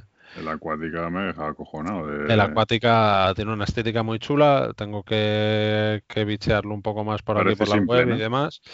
Sí, igual un poquito simple, pero bueno, pero la verdad que, que tiene, tiene una pinta también muy chula. Entonces, esto es lo típico que, que bueno. Eh, Smartphone Inc., que tiene ya un año y que ha tenido muy buenas críticas, no he escuchado yo nada de, que se vaya a, sacar en, español. Entonces no sé si será pues la típica editorial con la que de momento es difícil trabajar a la hora de conseguir licencias y demás. Entonces, pues bueno, a poco que, te llame un poco la atención, pues a lo mejor tienen un bundle de, de, los dos juegos que lanzan y demás, y si el otro, pues, pues bueno. Este creo que anda sobre los 22 euros y el otro ya es otra, un jueguito ya un poco más, más tocho de la acuática y son como 50 euros o algo así, o sea que en principio, pues también un poco, si no pruebo, pues, pues no creo que, que me lo lleve, pero bueno. Fenomenal, muy bien. Bueno, pues ya está de vuelta Gabriel, así que le toca a Gabriel. Venga, dale con un juego. ¿Estás preparado ya o...? sí, sí, claro, claro. Estoy preparadísimo. Nació preparado. ¿O estás sin RAM? Estoy sin RAM. Estoy, estoy, estoy sin RAM. Estoy derramado. Así claro. ¿Sigues sin estar preparado? ¿Sigo yo o qué? No, no, no, dale. No, no, no. Eh, voy a ah, hablar de DC Tech Building Game Rebirth, ¿vale? ¿Que lo vuelven a eh, lanzar o qué? No, no, es no, no, lo vuelven a lanzar, sino que el nombre ah, del juego se llama así Rebirth. No, pero como había, un deck building game. Esto es una expansión. no, no es expansión, es standalone. Se puede, seguramente se puedan mezclar los héroes y seguramente se puedan mezclar las cartas, pero es eh, en DC hubo una especie de reboot y empezaron a llamarlo Rebirth, que era como el renacimiento de ciertos héroes. ¿vale? Que mm. empezaban desde cero. Para sí, en plan, cuando ya la han liado mucho, cuando ya la han liado mucho, pues. Vale. Pues es el es eh, bueno, el diseñador es hay tres, Matt Gira, Jared Saramago, Nathaniel Yamaguchi y es de Cryptozoic, ¿vale? Eh, ¿Qué es lo que me ha llamado la atención? Es, muy parecido a todos los eh, DC, Tech Building Game, sobre todo, sí, creo que se parecen casi todos, porque incluso los que son, tú, tú tuviste el de mm, Ataque de los Titanes, que son todos muy parecidos. Lo que pasa es que aquí han añadido lugares, ¿vale? Y en esos lugares tienes, puedes comprar eh, ciertas cartas que en otros lugares no puedes comprar y en esos lugares aparecen ciertos eventos y lo puedes hacer en dos modos, uno un modo cooperativo y un modo competitivo. Yo creo que conmigo ya has jugado a los antiguos, me eh, parece. Jugué una vez, sí, pero me pareció un misosete, no es por desilusionar, pero... No, no, bueno. Perdona que te corte. Cuando hablas de, los antiguos, ¿te refieres al, al DC Comic Deck Building Game? Sí, el de Cryptozoic, sí. Sí, pero vamos, aquí por lo que yo estoy viendo es, o sea, que se integra con ellos. O sea, lo puedes que se integra? sí, eh, claro, es lo que dije al principio, que los podías mezclar. Ah, vale, vale, pues no me he enterado. Una vez más. No, no, no pasa nada. Empieza a, ser tradición esto también, ¿eh? me estoy quedando sin RAM, pero yo no el ordenador. Vale. Eh, no, el caso es que es, exacta, o sea, se va se pueden mezclar todas las cartas, siempre se ha podido mezclar este sistema. De hecho, se podría mezclar incluso con Ataque de los Titanes. Eh, creo que tienen los diferentes universos porque funcionan igual, tienen puntuación y, un, coste de compra y siempre dan o más potencia o, power, que es lo que te permite comprar, o efectos. Aparte, lo único que añaden en este es el movimiento, porque va a haber eh, localizaciones dentro de, del juego en las que los superhéroes se van a poder eh, mover porque están representados por eh, standees, ¿vale? De cartón. Y en los diferentes lugares, creo que hay 10 lugares, te vas a poder ir moviendo y tienes un nivel de amenaza para cada lugar, me parece, y va subiendo dependiendo de las cartas que compres y van a aparecer villanos. Y lo que decía es que hay dos modos de jugarlo. El antiguo eh, era comprabas un villano, iba a tu mazo de descartes y podías jugarlo, ¿vale? Se jugaban con 8 o 12 villanos. Pues aquí hay dos maneras diferentes. El cooperativo, eh, o el, competitivo. El cooperativo es que cuando lo derrotas tiene un efecto el villano y ya, y sigues avanzando en la progresión del juego. El cooperativo es lo mismo, se te va al mazo, a la pila de descartes y lo vuelves a barajar y lo puedes robar, etcétera. Y aparte han añadido un modo campaña eh, tipo Legacy, pero eh, que no hay ningún cambio permanente en el juego, o sea que podrías volverlo a jugar. Es tipo Legacy porque tus personajes van adquiriendo como progresión, ¿vale? Pero eh, no, hay nada permanente en esos cambios. Muy bien. Pues eso, ¿algo más? No, nada más. Vale. No te quedes mucho tiempo callado que pienso que te has caído otra vez. Sí, eh, de eso es DC de Building Game Rebirth. Eh, bueno, esto supongo que si eres muy fan de DC y ese rollo, pues te gustará más, evidentemente. vale, pues yo voy. Me toca a mí, ¿no? ¿Me toca a mí? se ha adelantado Pritcher, así que. Dale, dale, dale. No, me toca a mí, ¿eh? Ah, que se ha adelantado Pritcher. Ah, bueno, pues dale tú, dale tú. Como me da igual. Eh. Que Pritcher, dale tú, que tienes muchos. Yo ya pongo el mío. Venga. Venga, pues no, pues como Gabriel estaba hablando de, deck building, eh, este es bastante rapidito. Eh, Dale of Merchants, el Valle de los Mercaderes en castellano, que estaba la cajita pues el 1 y el 2, pues saca, que también lanzaron por Kickstarter, eh, Dale of Merchants Collection. ¿Esto qué es? Bueno, pues es una caja grande de Dale of Merchants con, si no me equivoco, son ocho mazos nuevos, ocho especies eh, nuevas eh, mete también fundamentalmente eh, personajes que se van a repartir a los jugadores al inicio de, de la partida, o sea, poderes asimétricos, digamos. Y, luego fundamentalmente pues también al ser una caja grande pues te viene pues para que te deshagas de las otras y si tienes la colección pues metas ahí eh, todos los mazos con, sus separadores, archivadores, bueno pues como, como un deck building de estos grandes, la verdad que una caja bastante chula. Entonces, si te gusta el de los Merchants, luego creo que viene también una, una, especie de cartas y de descripciones, de sinergias, de propuestas y demás. Y tiene una pinta bastante chula, además para, bueno, pues un poco ahí te, juegan con, con, el ansia completista y dices, pues venga, pues ya que estoy, meto todo, todo en una caja y... Sí, como, pues como, los, como el 1 y el 2 son cajita pequeña, ya vamos a joderlo y vamos a meterlo todo en un cajón. exactamente, exactamente. Además creo que muy chulo porque hasta ahora había, aparte de las dos cajas, una, una raza aparte que eran, eh, ¿cómo se llama esto? Los castores y esa la podías haber comprado como promo además y creo que en feria cualquiera que compre alguno de esos productos se la van a regalar. O sea que, bueno, es una, una, forma más de hacerte picar. Perfecto, pues de los Merchants el Collection. Perfecto. Venga, pues voy yo con eh, Path Dragon Roar. Eh, bueno, yo en mi línea lo primero que he hablado es de Bargain Quest, que es de sobre medieval y los héroes y no sé qué. Eh, luego he hablado de uno que es de ser simular ser caballeros eh, y hacer justas. Y ahora otro que es de, bueno, pues igual, del camino del héroe, el rugir del dragón, ¿no? o sea que en, mi línea no sé cómo hago para encontrar todo esto en Essen, porque no es tan fácil. pues nada, un juego de de fantasía, de crear tu héroe y moverte por una tierra desconocida y explorar, pelear contra monstruos, conseguir oro, armas, recursos. Y dice que bueno que viene con todo lo que tú puedes amar de un juego de rol como magia, eh, skills, eh, puntos de puntos de experiencia, niveles, combate.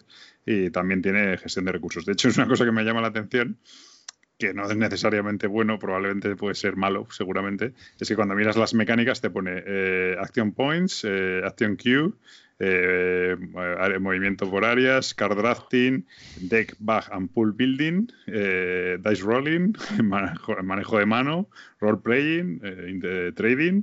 Y ah, pues no tiene mecánicas, ¿no? No tiene mecánicas, por eso. Pero. El caso. Sí.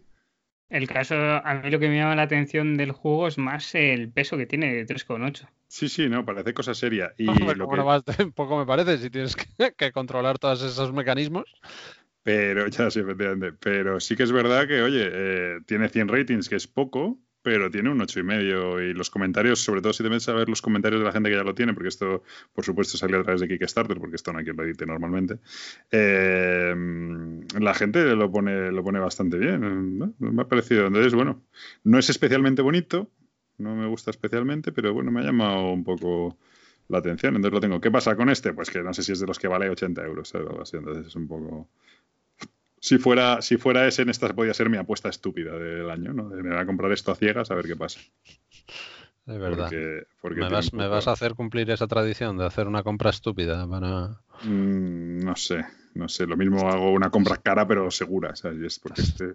Sí, bueno, esa ya sé cuál es, que me voy a partir el lomo, pero bueno. No, no está claro, pero eh, entonces, eh, pero bueno, este juego ya te digo, no es especialmente bonito, no es especial tal, pero me ha resultado curioso lo de que tenga todas las mecánicas posibles. Eso ya pasaba, ¿no? En ¿Cuál era el virus ese, no? El, ¿Cómo era? Sí, sí, sí, el virus, pero no el virus de Trangis, sino el virus, el Kickstarter aquel que tenía todo. Para madre mía.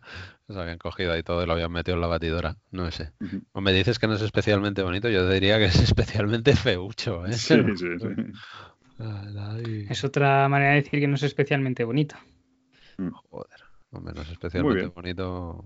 Pues esto es el Hero Path Dragon's Roar. No os creáis que este es el último juego que tengo sobre este tema. ¿eh? empiezo, a pensar que tienes un complejo. sí, sí, empiezo a pensar. O algo. Yo era muy de proespacio, pero este, este año no hay mucho, no me pareció que hubiera mucho interesante de ciencia ficción, excepto este que propone Gabriel ahora, ¿no? Bueno, de ciencia ficción tampoco. Y que procede a pisarme. Sí, yo también lo tenía. No le iba a hablar de él, pero lo tenía. Sí, es, este es un poco común. Es simplemente, bueno, es el So You've Been Eaten, eh, que es de Scott Holmes. el artista es Chai Morilla y es de Ludicreations. Eh, el tema es, bueno, lo que llama la atención a casi todo el mundo es que se puede jugar de 0 a 2 jugadores. Bueno, lo de 0 es una chorrada de un piano, vale. Bueno, sí, será es una, una maniobra- chorrada. Yo creo que es una maniobra de marketing brutal, pero bueno. Bueno, ni no, que sea un poco absurdo. Es que yo creo que tengo algún juego. No es el, el Bust, lo puedes jugar a cero también. O hay algún, cualquier juego que tenga bots, pues poner a jugar a los, joder, los, los coin. Los coin se podían jugar a cero. Pones un bot contra el otro y a tomar por saco. No sé, de hecho aquí es una de las descripciones, una de las cosas que te pone en la descripción, pero dale, dale, Gabriel. No, por eso que es lo que llama la atención, que dice que es de 0 a 2 jugadores, pero que como BGG no le permite poner cero, pues lo pone en la descripción. Ya, hombre, es que es más aburrido que poner a un juego a jugar solo. Ya, seguramente. A ver, el tema va en que eres un minero y te metes en una bestia porque se supone que los minerales que quieres minar están dentro de esa bestia, entonces te dejas comer.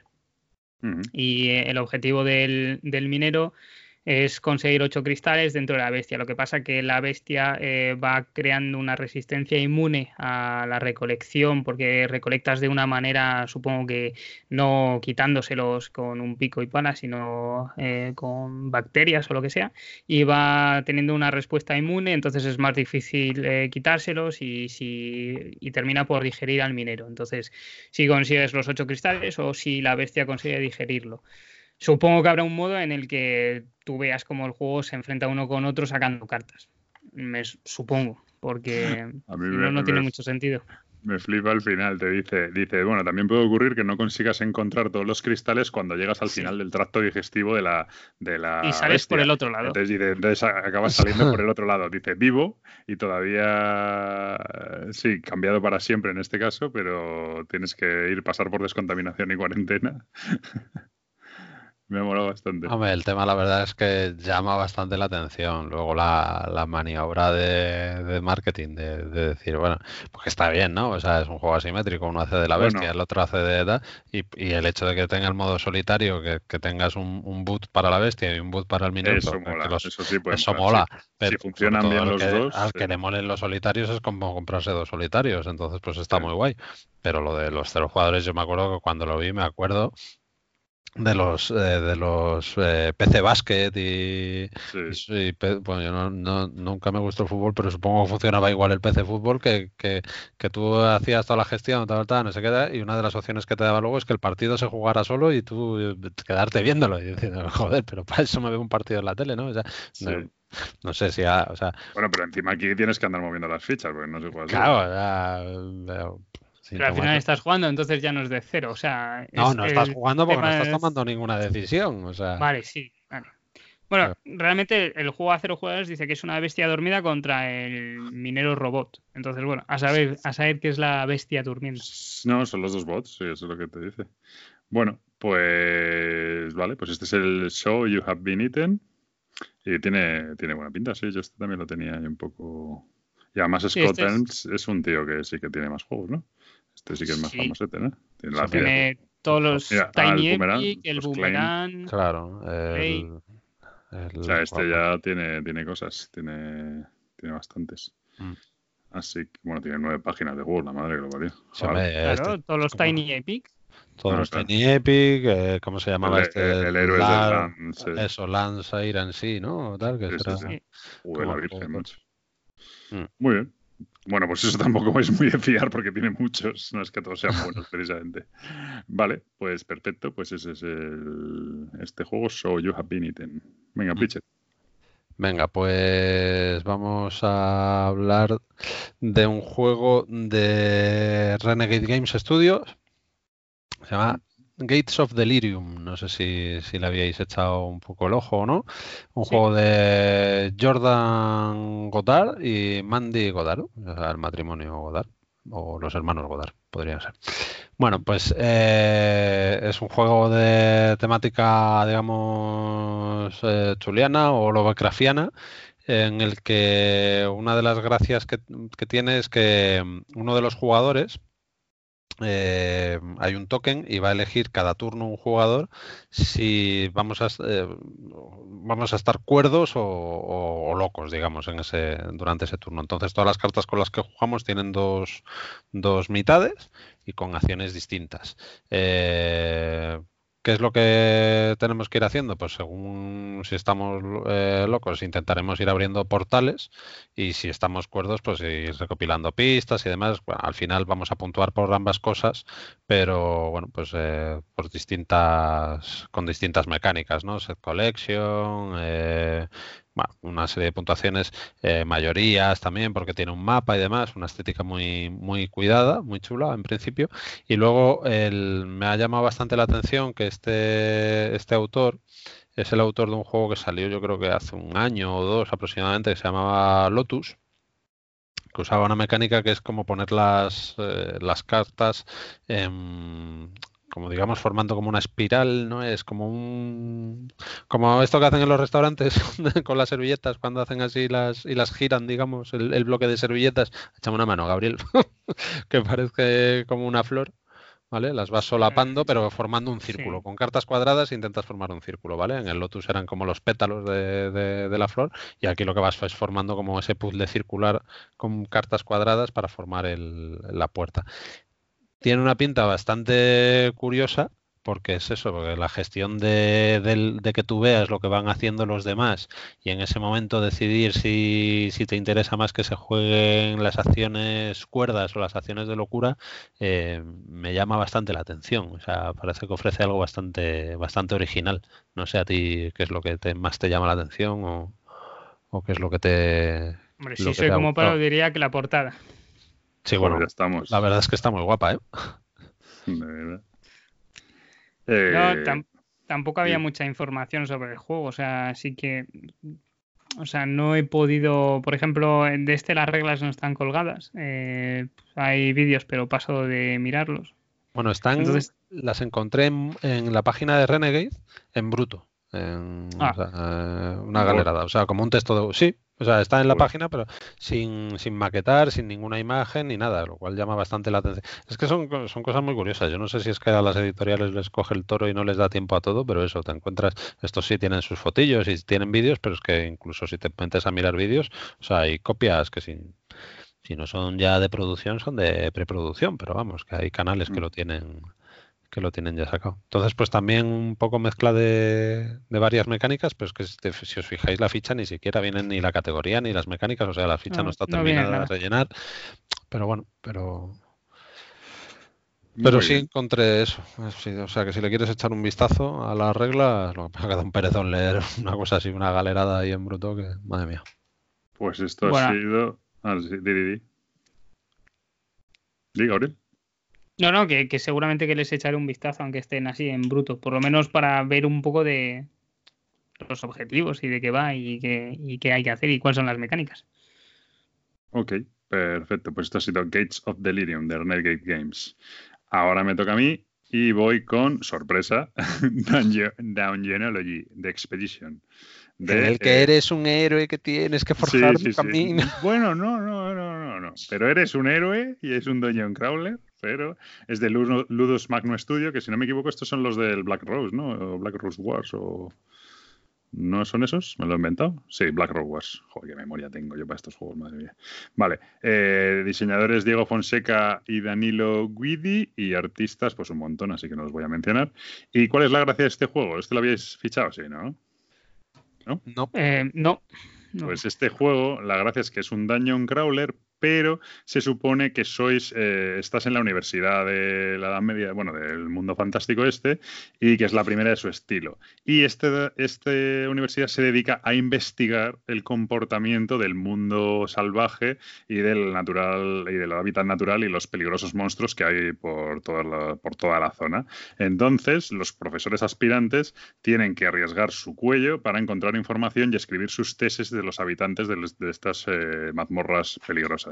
Entonces los, te dice que es un daño en crawler atípico porque eh, no tú, el, goal of the game, o sea, el objetivo del juego no es liberar el área de monstruos y convertirte en el tío más famoso y más maravilloso, sino que lo que tienes que hacer es estudiar sus hábitos y tomar notas y mantenerte escondido mientras haces tus tesis sobre cómo, cómo se comportan estos animales y estos, estos monstruos, etcétera. El que consiga más información, la mejor información y pueda discutir su tesis Eh, será el que sea el, profesor, el nuevo profesor de la Universidad de, la Dungeon, Dungeon, Dungeonología. sí. La Dungeonología, tío, ¿qué pasa? ¿No, no, lo daban en tu pueblo? La Dungeonología o la Mazmociencia. La Mazmociencia. bueno, pues este es el juego, tío. Me ha parecido muy curioso, ¿no? El planteamiento. O sea, que es un dungeon crawler, pero que tienes que acercarte a los monstruos, pero sin que te pillen o tal, y conseguir. O sea, me recuerda, ¿sabes? Un poco aquí. Bueno, por el rollo este de la universidad y tal, probablemente, no, mecánicamente seguro que no tiene que ver, pero al alquimistas, ¿no? Este te iba a decir ahora mismo, tío. Sí, este rollo de hacer tu tesis y tal, y, y demostrar. No, lo sé. seguramente no tenga que ver en, nada. No, no, no, no, no, no lo sé. No creo, pero yo, yo no, me imagino que será un tema también como el clan, ¿no? De, de meterte lo más al fondo posible, pero intentar que no te pillen o tal, no lo sé. Pero me ha pues, parecido pues curioso. simpático, ¿eh? Este me había pasado totalmente desapercibido. Quizás porque la, la, estética es un poco infantil, ¿no? Sí, un poco cartoon, sí.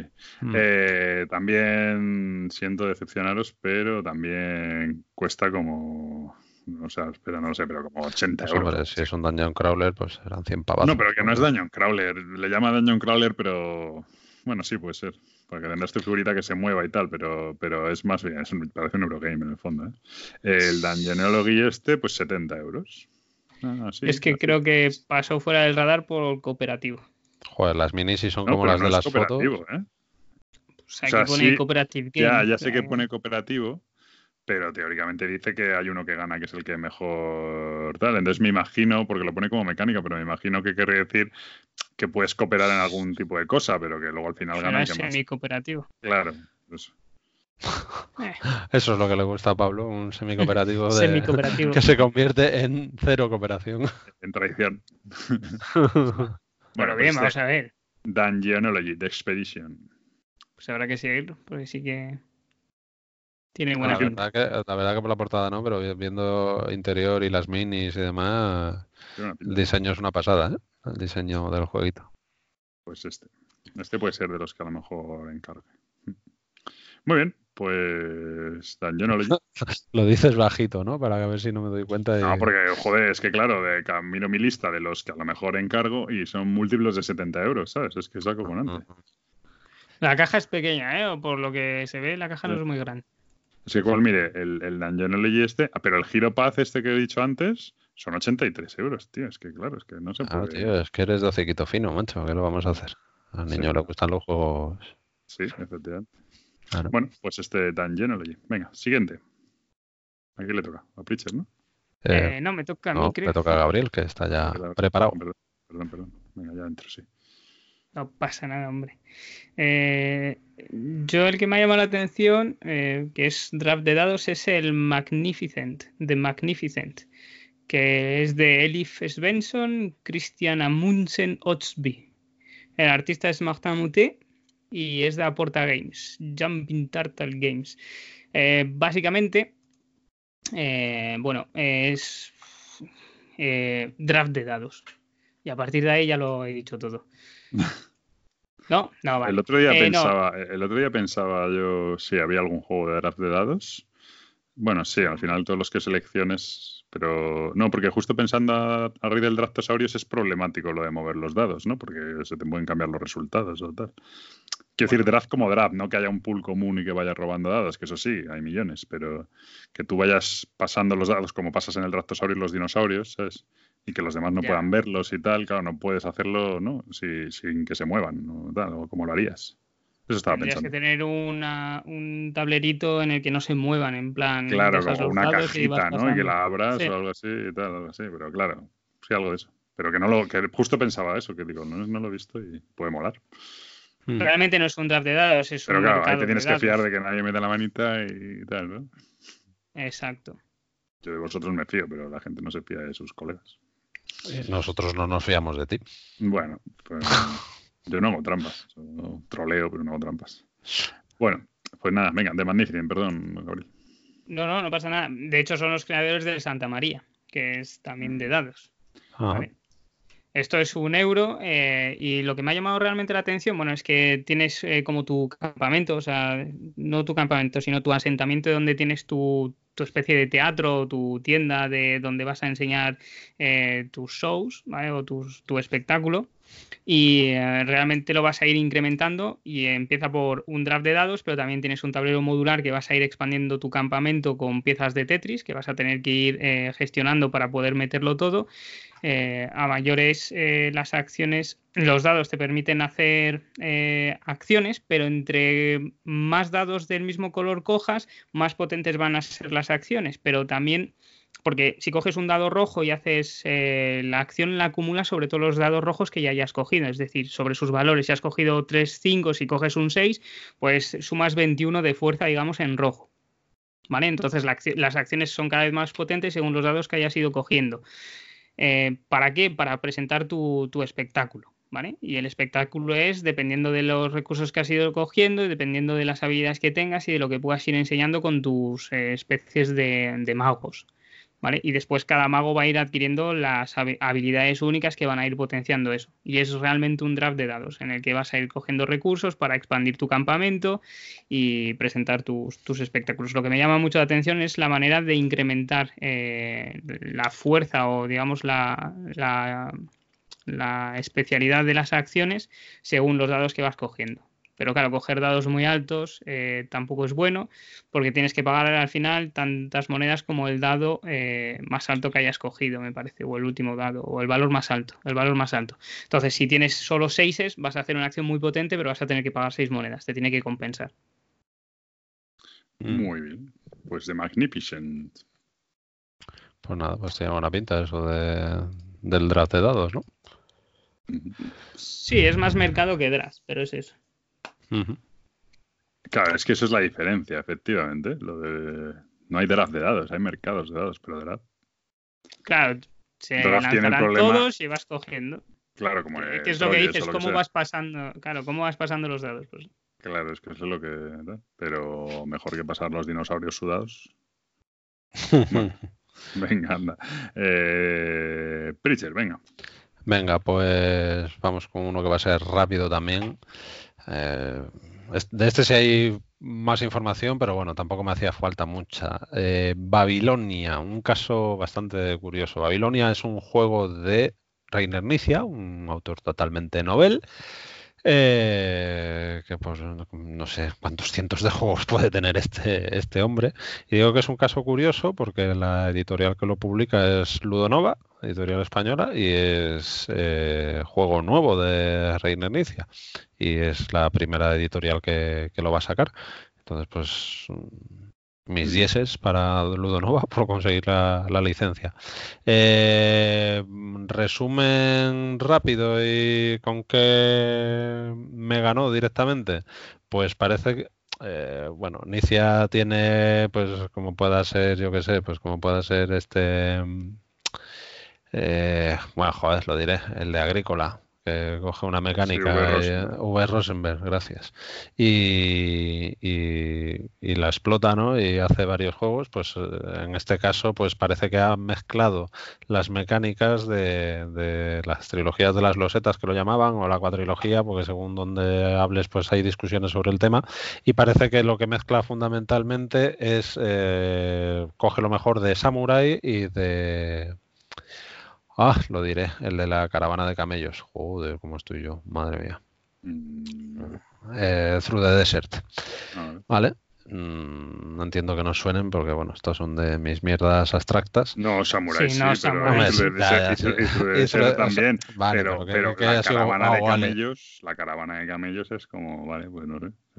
sí, Ispagam, ¿sabes? Sí, bueno, no es el, único juego que hay de una caravana de camellos, sino es el único juego con samuráis tampoco. Y este tampoco es el único juego ambientado en Babilonia, vamos a decirlo todo ya. Venga, va. Y es que poco más que añadir, o sea, parece que va a tener una producción brutal, como viene siendo habitual también en, Ludonova, y bueno, seguramente no es un juego que, se venga, porque, porque bueno, porque más fácil, imposible de, conseguir aquí en España la vuelta, pero si puedo me sentaré a, jugarlo, pero vamos, esto es no, es, no está puesto en un must, pero porque no pongo must, pero vamos, tiene, tiene muy, muy buena pinta. Muy bien, pues este Babilonia de Ludonova y, y Reinier Nisse, o Reinier Nisse Ludonova, que no se me enfaden los autores. Lo que iba a decir es que por lo visto va a tener un precio muy asequible para todos los componentes que trae. Sí, por lo visto la caja está petada y creo que no, llega a 50. No, no, anda, anda, anda rondando los 40, si no me equivoco. Vamos, de hecho me parece que, que aquí, o sea, va a ser de estos juegos que va a salir antes de, o sea, de, de que empiece la feria y, si no me equivoco me pareció ver que, que Mike de cuarto de juego ya lo tenía como a punto de recibir y no me hagáis mucho caso, pero me parece que estaba en 45 euros.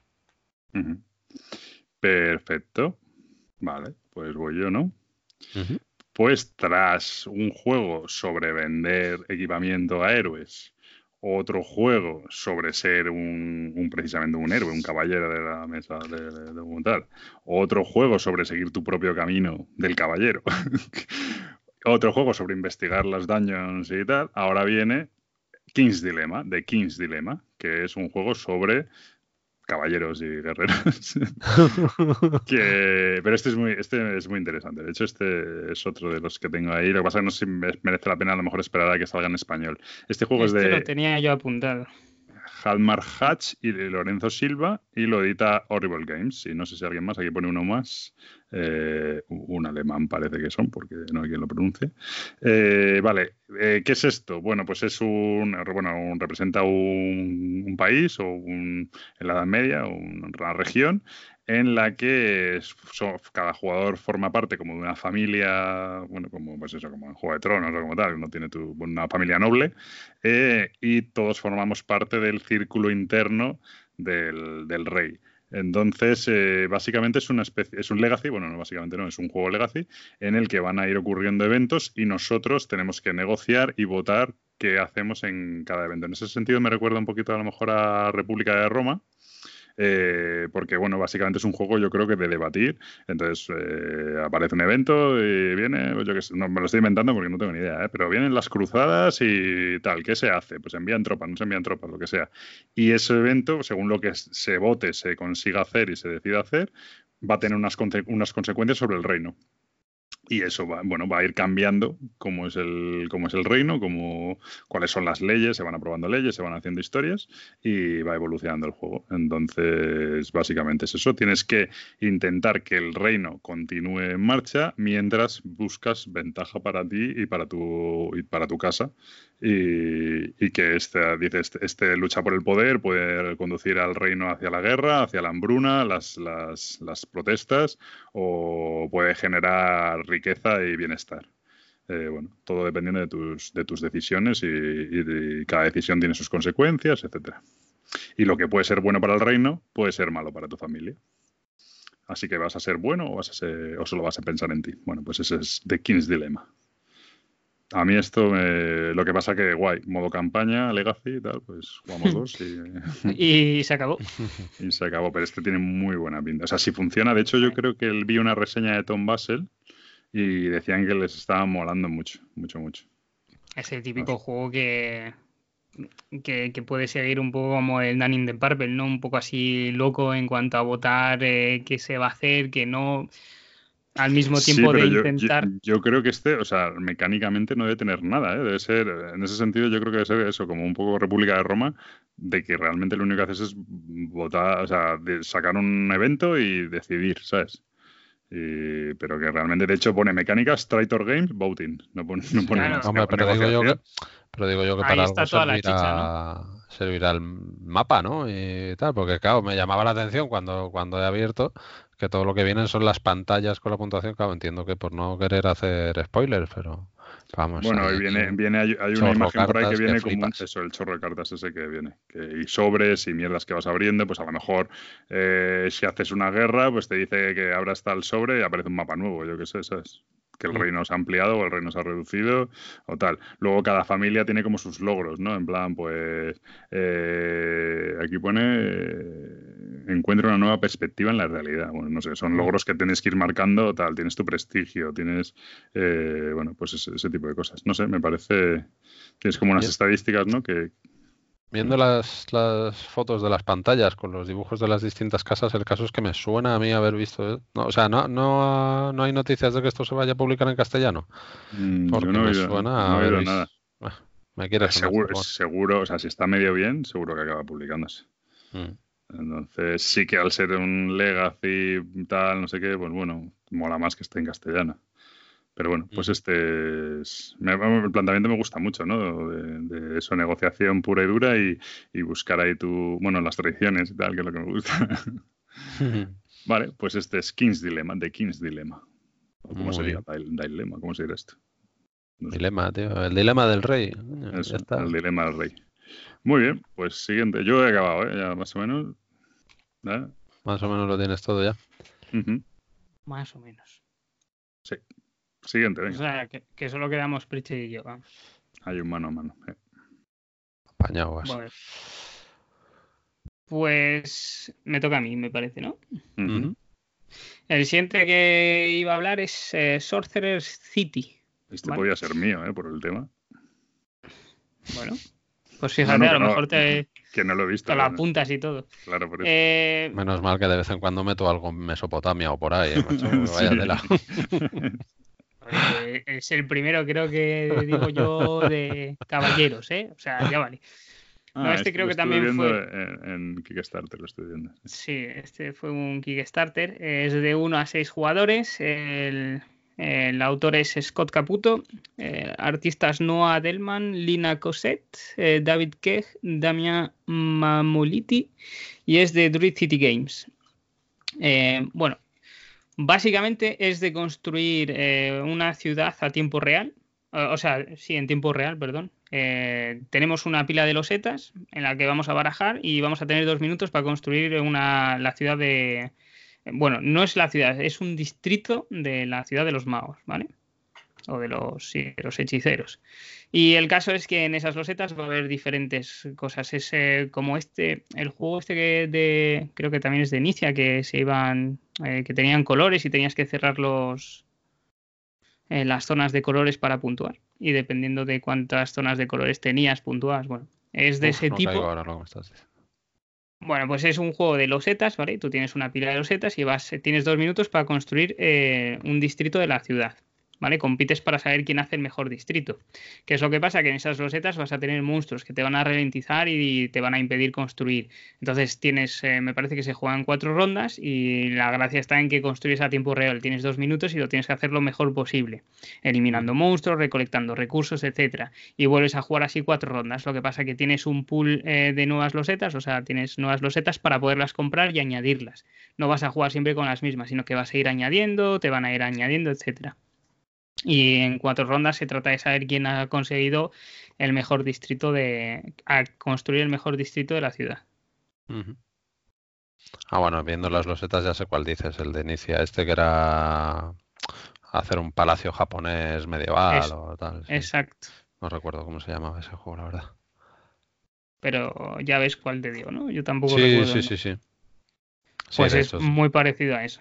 Lo que pasa sí. que, claro, que va a haber un mercado de cartas que te van a dar habilidades, va a haber losetas que vas a poder comprar, esas losetas las añades a tu pila de losetas disponibles para ir construyendo, eh, tienes alguna loseta que te da todo tipo de ventajas, otras que son de efectos permanentes, entonces es ir combando así un poco, es como una especie de deck building, pero con losetas y vas a ir construyendo a tiempo real en dos minutos eh, todo lo que tienes. Te penaliza si no las has puesto todas, etcétera. Muy bien. Ya veo que os ha dejado frío, pero No, no, de hecho. No sé. A mí es que me, me llamó la atención durante la campaña, pero luego me pareció un pelín feucho y tal, y bueno. Bueno, Bueno, porque, porque es un juego abstracto, entonces no puede ser tampoco... O sea, que dice creas una ciudad, pero al final son cuadrados de colores, ¿sabes? sí. Pero bueno. Muy bien. este, este sobre todo lo tengo hecho el, vista- el vistazo por eh, el autor, que es el de eh, Whistle Stop. Ya, eso, eso he visto, que eso sí mola. Muy bien, pues venga, Bridger. Venga, pues nada, pues hablando de losetas, de juegos abstractos y de colorinchis y demás, ¿quién necesita tema ni caballeros, ni reyes, ni nada? Un juego abstracto como Dios manda. Pastalli, Eh, juego de Masaki Suga, que este tío de Teruel no debe ser, que publica eh, Analog eh, Lunchbox. Pues. Uh. Joder, nombre, tío. bueno, pues, bueno, evidentemente esta gente son o japoneses o coreanos o tal, porque de hecho la mitad de la, de la página está escrita con kanjis. Sí, la verdad que sí. Eh, pues bueno, pues es un juego de. es un juego abstracto para para dos o tres jugadores en el que, bueno, es una mecánica de estas súper sencillas, te partes porque esto lo ves más soso que el confort, ¿no? En el que básicamente pues tienes unas losetas eh, así como como con forma, es un hexágono pero alargado, ¿no? ¿Vale? Como casi con forma de huevo, con unos caminitos. Eh, rollo, pues, eh, eh, el jueguito este aquel de conectar tuberías o lo que sacaron ahora del pipeline y demás.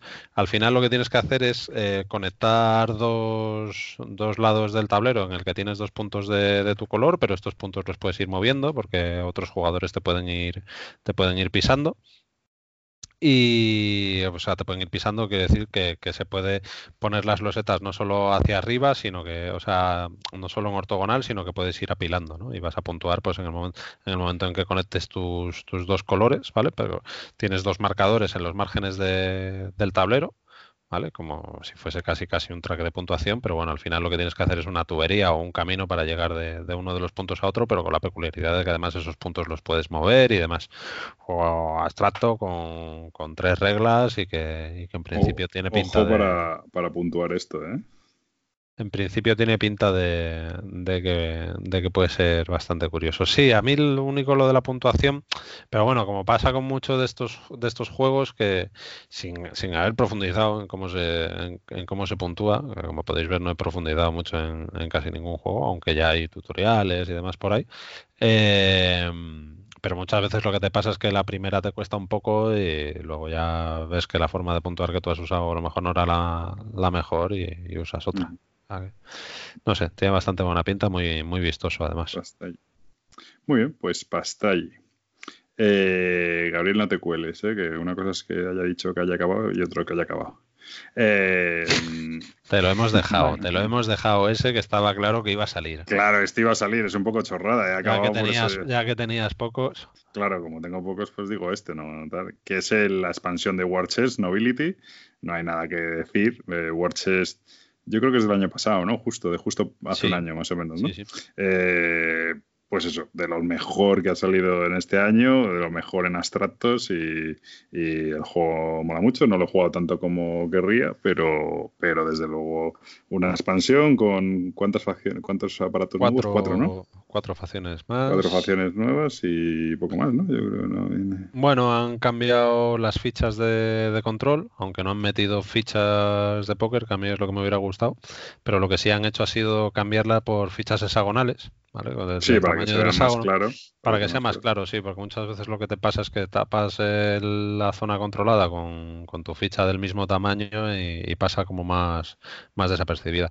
Está guay, pero como opción que hubiesen hecho algo más, más físico, pues yo qué sé, algo de plastiquete o algo parecido, si bien con esa forma. Pero, mejor. pero metí algo de un decreto aquí o no sé qué. Sí, y después los decretos, que hay, me parece que son siete, que lo que hacen es darle una, una condición de partida. ¿eh? No, no son condiciones, sino habilidades, digamos, que puedes usar. Eh, tienes un, una acción nueva que es eh, eh, posicionarte sobre esos decretos que vas a poder usar cada uno de ellos una vez, si no me equivoco, durante la partida y le da variabilidad porque hay siete y, y vas a coger tres. Y otra cosa que sí. está muy guay es la, es la caja que, que ah. viene. Viene. No se, no se puede tirar. Sí, precisamente por eso porque es, o sea, es muy chula, la puedes usar para otra cosa porque es, es como, pues no sé, será como la mitad o una tercera parte de alto de, del original, pero sigue siendo una caja imantada y tal, rollo como si fuera un libro, pero te viene con la bandeja de las fichas y cabe perfectamente sobre la otra. Y cierra ah, perfecto y, y, de, y, si no me equivoco el insertillo este de plástico viene con, con espacio te va, o sea te va a quedar espacio libre para futuras futuras expansiones Bien, bueno, pues la expansión de Watches Nobility. Pues ya está. Los, los, decretos son un poco más para esas situaciones en las que solo te queda una ficha en el tablero y no te quedan más para utilizar sus acciones. Eh, mm. suele, suele servir para eso, porque son en plan atacas y después eh, quitas la unidad o puedes atacar con una unidad que tengas en un punto de control tuyo o hacer cosas así que teóricamente no podrías hacer si te has quedado sin fichas. Le da un toque ahí para las que te quedan en el tablero muertas. Decir, pues mira, por lo menos eh, una vez puedes intentar hacer algo. Sí, que eso es uno de los... Cuando hay partidas que se enquistan un poco y al final se muere sola la partida, ¿no? Porque no tienes muchas veces cosas que hacer y tal. Pero a veces es muy tenso ese, ese esperar a ver quién le toca la ficha, tal, no sé. Mm. Bueno. Bueno, muy bien, pues la expansión de Warchets. Venga, pues siguientes. Ya ir priorizando, ¿eh? eh tenía ya preparado. Sí. Es eh, un juego War of the Worlds, The New Wave, ¿vale? Que es para dos jugadores de Denis eh, Plastinin. El artista es Igor Savchenko y es de Jet Games, Lavka Games y creo que es Grey Fox Games el que lo publica en, o lo lleva en Essen. Sí. Y tampoco hay mucho que decir porque tiene, o sea, ya viendo la premisa que es asimétrico, dos jugadores, eh, ya está, o sea, no hace falta más. Es em, deck building con habilidades asimétricas en el que uno son los aliens que intentan conquistar un distrito de Escocia y los otros representan la fuerza rebelde, la última fuerza rebelde escocesa y tienen que intentar hacer que los aliens se vayan.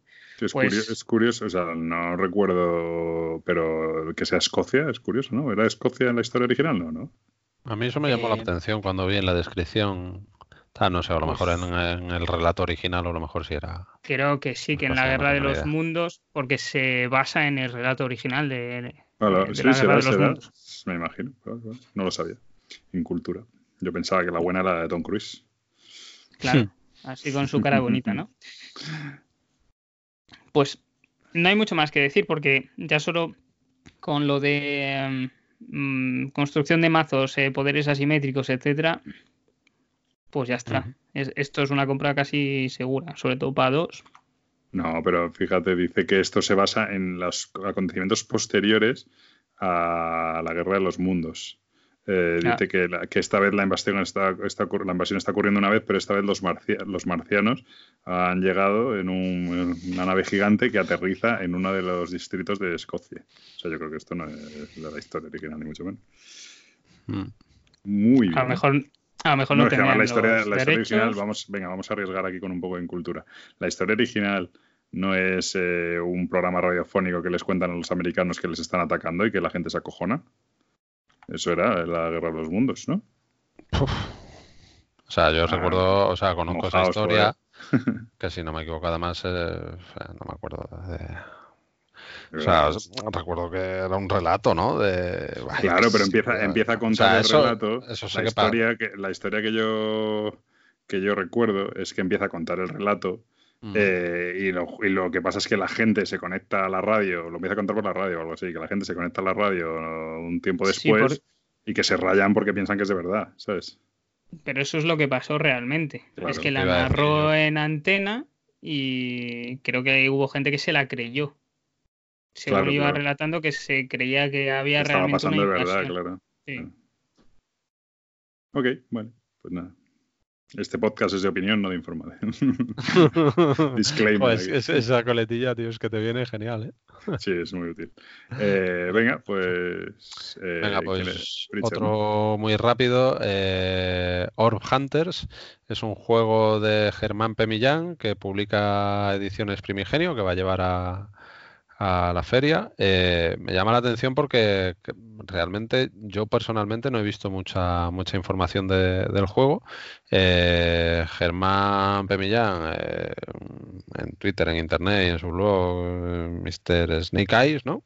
que es el autor de, de Kingdom Defenders, este euro español que, que la verdad que a mí me gusta bastante y salió este año. Y la verdad es que o sea, siendo un juego tan desarrolladísimo como con tantos años como le llevó eh, pulir el Kingdom Defenders y demás, me llama la atención que a todas luces, eh, por, lo que veo en la ficha, porque ya os digo que no he visto nada más de información, un juego de 15-30 minutos eh, para de 2 a 5 jugadores, mayorías, influencia, gestión de mano, ta, ta, ta. o sea, tiene toda la pinta de que se ha sacado un, un un filler de la manga y la verdad que me llama me llama la atención ver qué es lo que qué es lo que ha hecho en esta ocasión.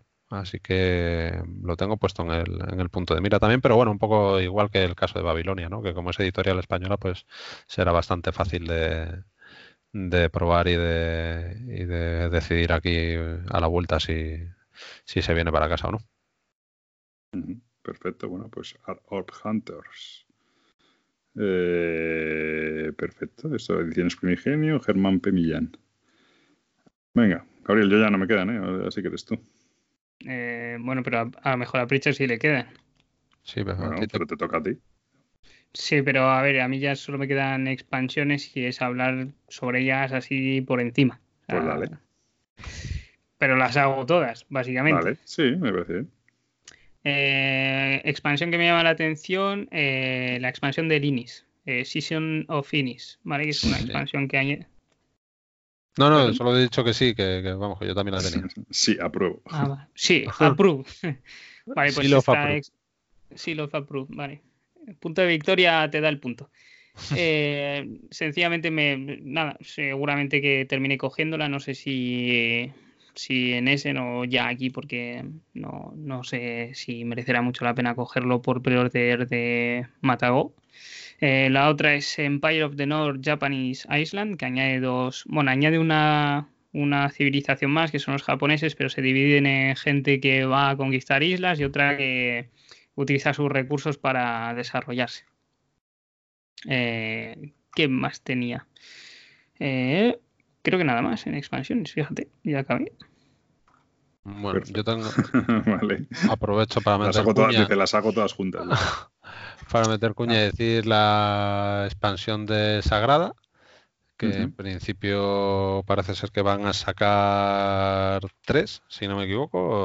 o- Sí, son eh, Vida, Pasión y Gloria, ¿no? Y esta que sacan ahora pues es, es Pasión y tienen, tienen unos cuantos modulitos y bueno, pues va a ser las típicas expansiones que vas a poder mezclar y vas a poder... Que a mí, por cierto, se me escapó en su día la anterior, la, la del sí, quinto y sexto jugador, aunque no sé si es muy necesario. Bueno, porque muchas veces las expansiones de quinto jugador y demás como que no tal, pero bueno. Así que nada, si, si están por ahí, pues seguramente, seguramente caerán y se vengan. Muy bien. Eh, bueno, yo por meter cuña también, obviamente la expansión de Through the Age, que claro, pues este, pero bueno, cuando lo traiga de vir aquí, que ya lo anunció, eh, pues supongo que caerá. Pero bueno, tampoco para lo que lo juego, pero oye. Muy bien. Tam- también está la expansión del Food Chain, pero esa. Yo es que Uf. no lo tengo. Eso habrá que, habrá que echarle un vistazo, pero claro, es que estás hablando, me parece que son como 75 pavos de expansión. Sí, sí. Y, y eso, y un montón de módulos que yo sí que sí que, que- mira que me gusta el food chain, pero vamos. O sea, no sé cuántas partidas le tienes que dar al food chain para que, para que te pida más, meterle más cosas, pero bueno. Creo que no le he dado las suficientes todavía. Yo no lo creo, estoy seguro. Pero bueno, hablando de, de expansiones, aunque bueno, aquí es un poco eh, trampilla o, o como lo queráis, como lo queráis llamar. Eh, no sé si recordaréis que el año pasado yo me quedé con ganas de, de traerme el Everdell porque fue un solo out brutal. Sí. Y salió un Kickstarter con una primera expansión y ahora hace recientemente ha salido que esto por supuesto está en producción o producido ya porque lo van o sea ha sido hace nada y, las tienen ya para, para vender en, feria eh, otras dos expansiones estuve tentado de meterme en el Kickstarter eh, con un all o sea es decir coger el juego base y las y las tres expansiones y pero resulta que que añadían aparte los impuestos y demás. Entonces, pues, no sé, creo que es algo que no sé si es solo de esta compañía. Bueno, Everdell, no he hecho la ficha de James a Wilson y es un juego de Starling Games. No sé si, si es un problema de solo de esta compañía la que lo va a hacer, porque he leído por ahí referencias al tema de, los impuestos de juegos que vengan de Estados Unidos y, la verdad es que, que bueno, que hay eh, escuché a este a Black Meeple, que es un fanático de este juego brutal, que comentaba que, eso, que él tampoco se metió por el tema de los impuestos en el Kickstarter este y que, y que esperaba traérselas de. Bueno, eso yo el primero que oí fueron los del Spirit Island, con la expansión, la última expansión del Spirit Island.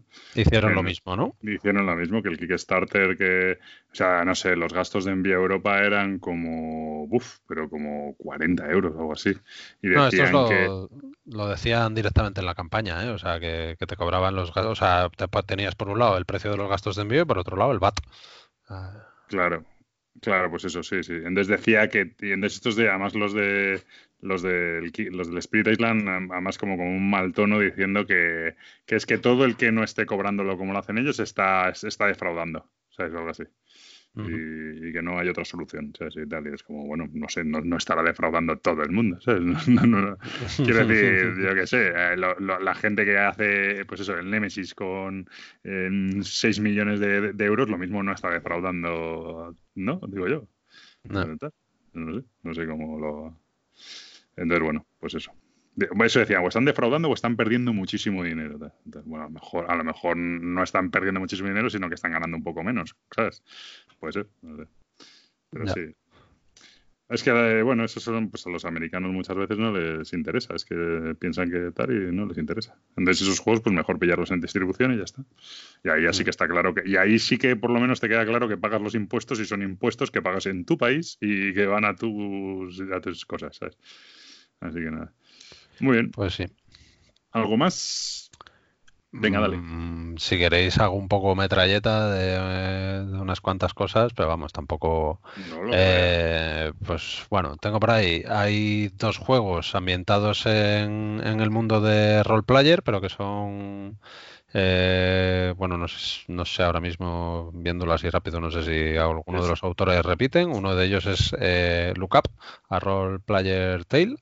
Em, son juegos, no son expansiones, son, son juegos eh, independientes. Este en concreto, pues dice que pues, las mecánicas son el set collection, eh, eh, despliegue secreto de tus unidades, control de áreas y mayorías, influencias y colocación de, trabajadores.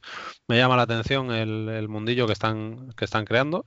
El otro es Cartographers, a Role Player Tale también. Y este tiene más, más pinta de ser un, un, un Roland Wright, ¿vale? Sí, este fue un Kickstarter hace poco, yo creo. Sí. Y estos están en Essen, están en Essen, es raro. ¿eh? Sí. sí, sí, sí. Pero este tiene miga, ¿eh? O sea, el cartógrafo no, o sea, es muy chulo. Mm, tiene, tiene muy buena pinta. Bueno, de momento tiene un peso de dos y es eso, y es un, un Roland Wright que a lo mejor, pues bueno, pues puede ser puede ser bastante, bastante interesante. Un poco lo que comentábamos, con un, con un peso un poquito más, un twist un poco más. No sé si tú te has mirado algo más de las reglas, que dices que tiene más, más es Que... Creo que tenía un modo, es un poco como el, ¿cómo se llama? El Welcome to Dino World, que me parece que tiene un modo sencillo y un modo un poco más avanzado. Entonces, eh, dependiendo del modo en el que juegas, creo que hay uno que es un poco más complejo y otro que es bastante más sencillote. Creo recordar ¿eh? que en su momento cuando lo vi sí que me llamó mucho la atención. Eh, al hilo de Roland Bright también está el Troyes de dados. Bueno, el Troyes de dados ya era bueno, pues el Troyes de dados, dados. En la lista puedes flipar, ¿eh? Con, con Antes eran las reimplementaciones de cartas y ahora es Roland Wright, ¿eh? Porque claro, de hay una, de Troyes pero hay el Troyes, el Troyes son, son gente importante, no es cualquier mm. gente. En Roland Wright eh, uno que me llamó la atención fue el Dungeon Academy. No sé si lo habéis mirado. Pues me suena, pero no. Me suena igual, pero claro, con ese nombre. Es de Matago y. Claro. Eh, has mirado todo lo que tuviera Dungeon, eh, ¿qué más? Caballero y King. con esas tres palabras ha hecho su lista. Claro. No, en este me parece que se lanzan unos dados y se construye una especie de mapa y tienes que intentar salir o no me acuerdo muy bien cómo iba. Lo que te gusta a ti el chibi, de verdad. Que no, coño, que hostias de chibi. El chibi. ¿Te gusta a ti el chibi? Que no. los, muñecos simpáticos cabezones, esto no es en cama porque no lo sacar en cama, pero vamos, esto puede ser en cama perfectamente. Bueno, el juego de los, el juego que van a sacar de los Funcos, ¿no? Van a sacar un juego con Funcos, ¿eso no está en tu lista, Gabriel, o qué? Eso ya directamente era de las Gencon y seguramente que termine comprándome algunos, sí. Eh, está, Pero... ya, está ya en mi en pre-order. Bueno. Bueno, otro juego que también tengo muchas ganas de probar allí, porque dejé pasar el, Kickstarter, eh, Dreamscape, eh, un juego de David Aussols y que mm, la editorial se llama Silex. Bueno, pues con, con, mecánicas un tanto abstractas que me molan bastante, como la construcción de patrones y demás, pero bueno, con una estética artística brutal el, tema me parece que está bastante curioso y además creo que, lo van a llevar a feria que vas a poder comprar. O sea, en este, como me llame la atención, me parece que va a ser mi compra de esas, como la tuya, de. Absurda, ¿no? no absurda, pero de, de, de 100 pavazos aquí. Ya te digo que voy a intentar, voy a intentar aplicar lo que hago aquí en el día a día de de no comprar sin probar, pero este solo por la estética y tal. Recuerdo que en su día ver a, la gente de que me llegó el, disclaimer este de Tu Tomatoes ha patrocinado la campaña esta y tal, y, con toda la jeta cogí y les escribí por privado y tal, y me dijeron que no, que simplemente, o sea, si era que tenían intención de, porque estaba, era fue cuando estaban con el VAS más o menos y tal, y digo, ostras, si patrocinan esto, a lo mejor es que se quieren meter y tal. Nada, tiene una pinta, estéticamente una pintaza y bueno, a ver qué tal, qué tal funciona. Pero vamos, colocación de trabajadores, patrones y demás. Otro súper rápido que me imagino que, eh, bueno, este ya está anunciado que lo va a sacar de Vir, aunque igual me lo traigo de allí porque me hipea mogollón de hielo. Estoy hablando de Listar, de Bruno Catala. Esto sí que tendrá también un montón de pulgares para arriba. Me imagino que estará de los altos en conocidos. Sí. dicen que es sobre todo mucho de los ETO, pero que recuerda en algunas cosas al Five Tribes. Entonces no he, necesitado más eso y ver la producción de hielo me ha bastado y me ha sobrado. No sé si tú, Gabriel, que, parece que... Lo tenía, lo tenía. ¿Lo has visto algo más? Si quieres añadir algo sobre mecánicas o sobre... No, o sea, es lo que dices tú, no hizo falta más. O sea, no. Ya está. Sé que estaba muy bien, ha sido bastante sonado y Bruno Cataraga extracto y dicen que se parece al Five Tries, pues tampoco. ¿Para qué quieres más? Que no... Sí, ¿para qué vas a mirar más? Y luego me pasa un poco igual con dos jueguitos de, la editorial Emperor S4.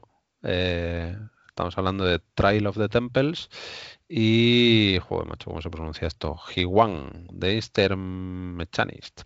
Son la gente de de Hanami Koji ah. y de Sands of Time y bueno, pues la verdad que suele ser bastante interesante ver los juegos de esta gente y aquí de momento el Hanami Koji, si no me equivoco, sí, salió publicado este año.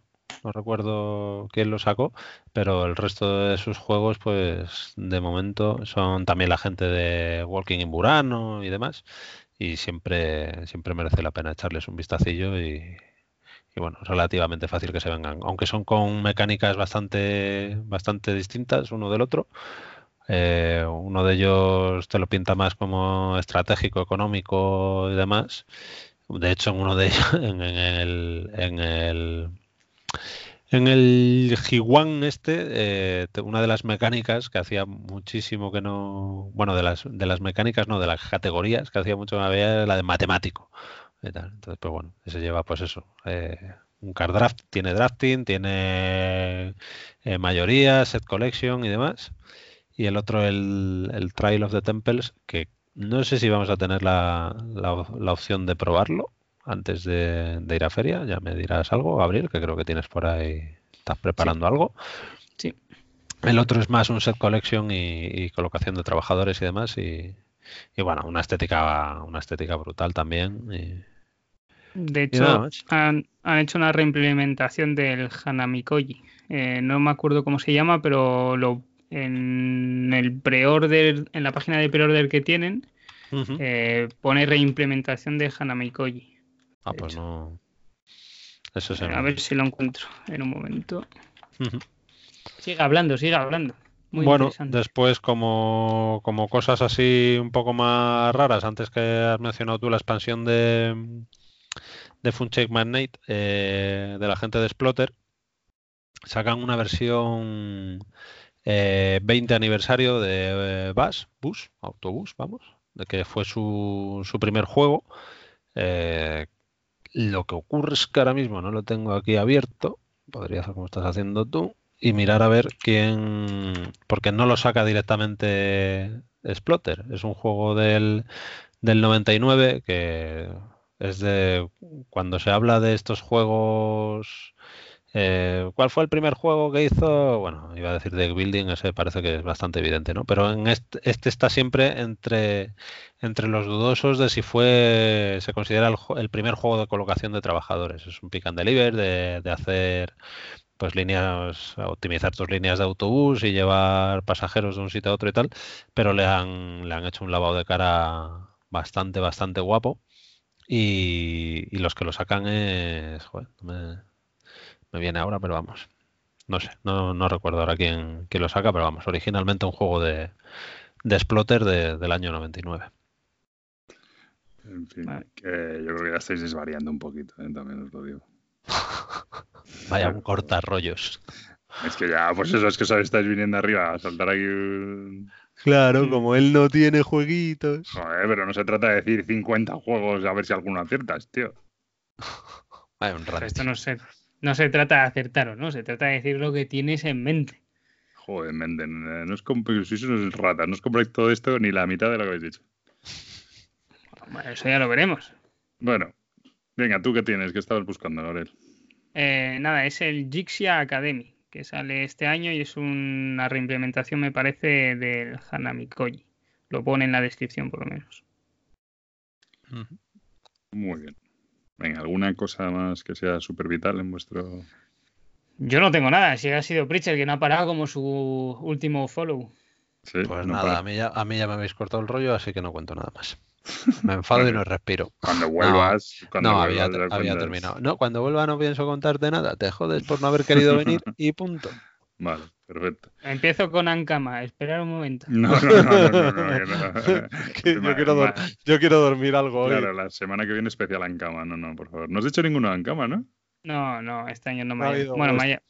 Han bajado el nivel. Me ha llamado uno la atención, pero ya, o sea, tampoco para comentarlo ni nada, porque no, no quiero que se venga. Han bajado el nivel. Muy bien. Con el Drastosaurus.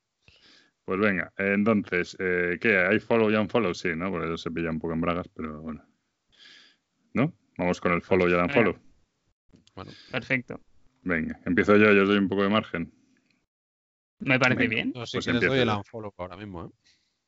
Venga, dale unfollow para mí, ¿o qué? Para ti por cortar rollos, cabrón. Ah, cortar rollos, ya dos putas horas soltando aquí juegos con una metralleta, ¿sabes? Anda, hombre.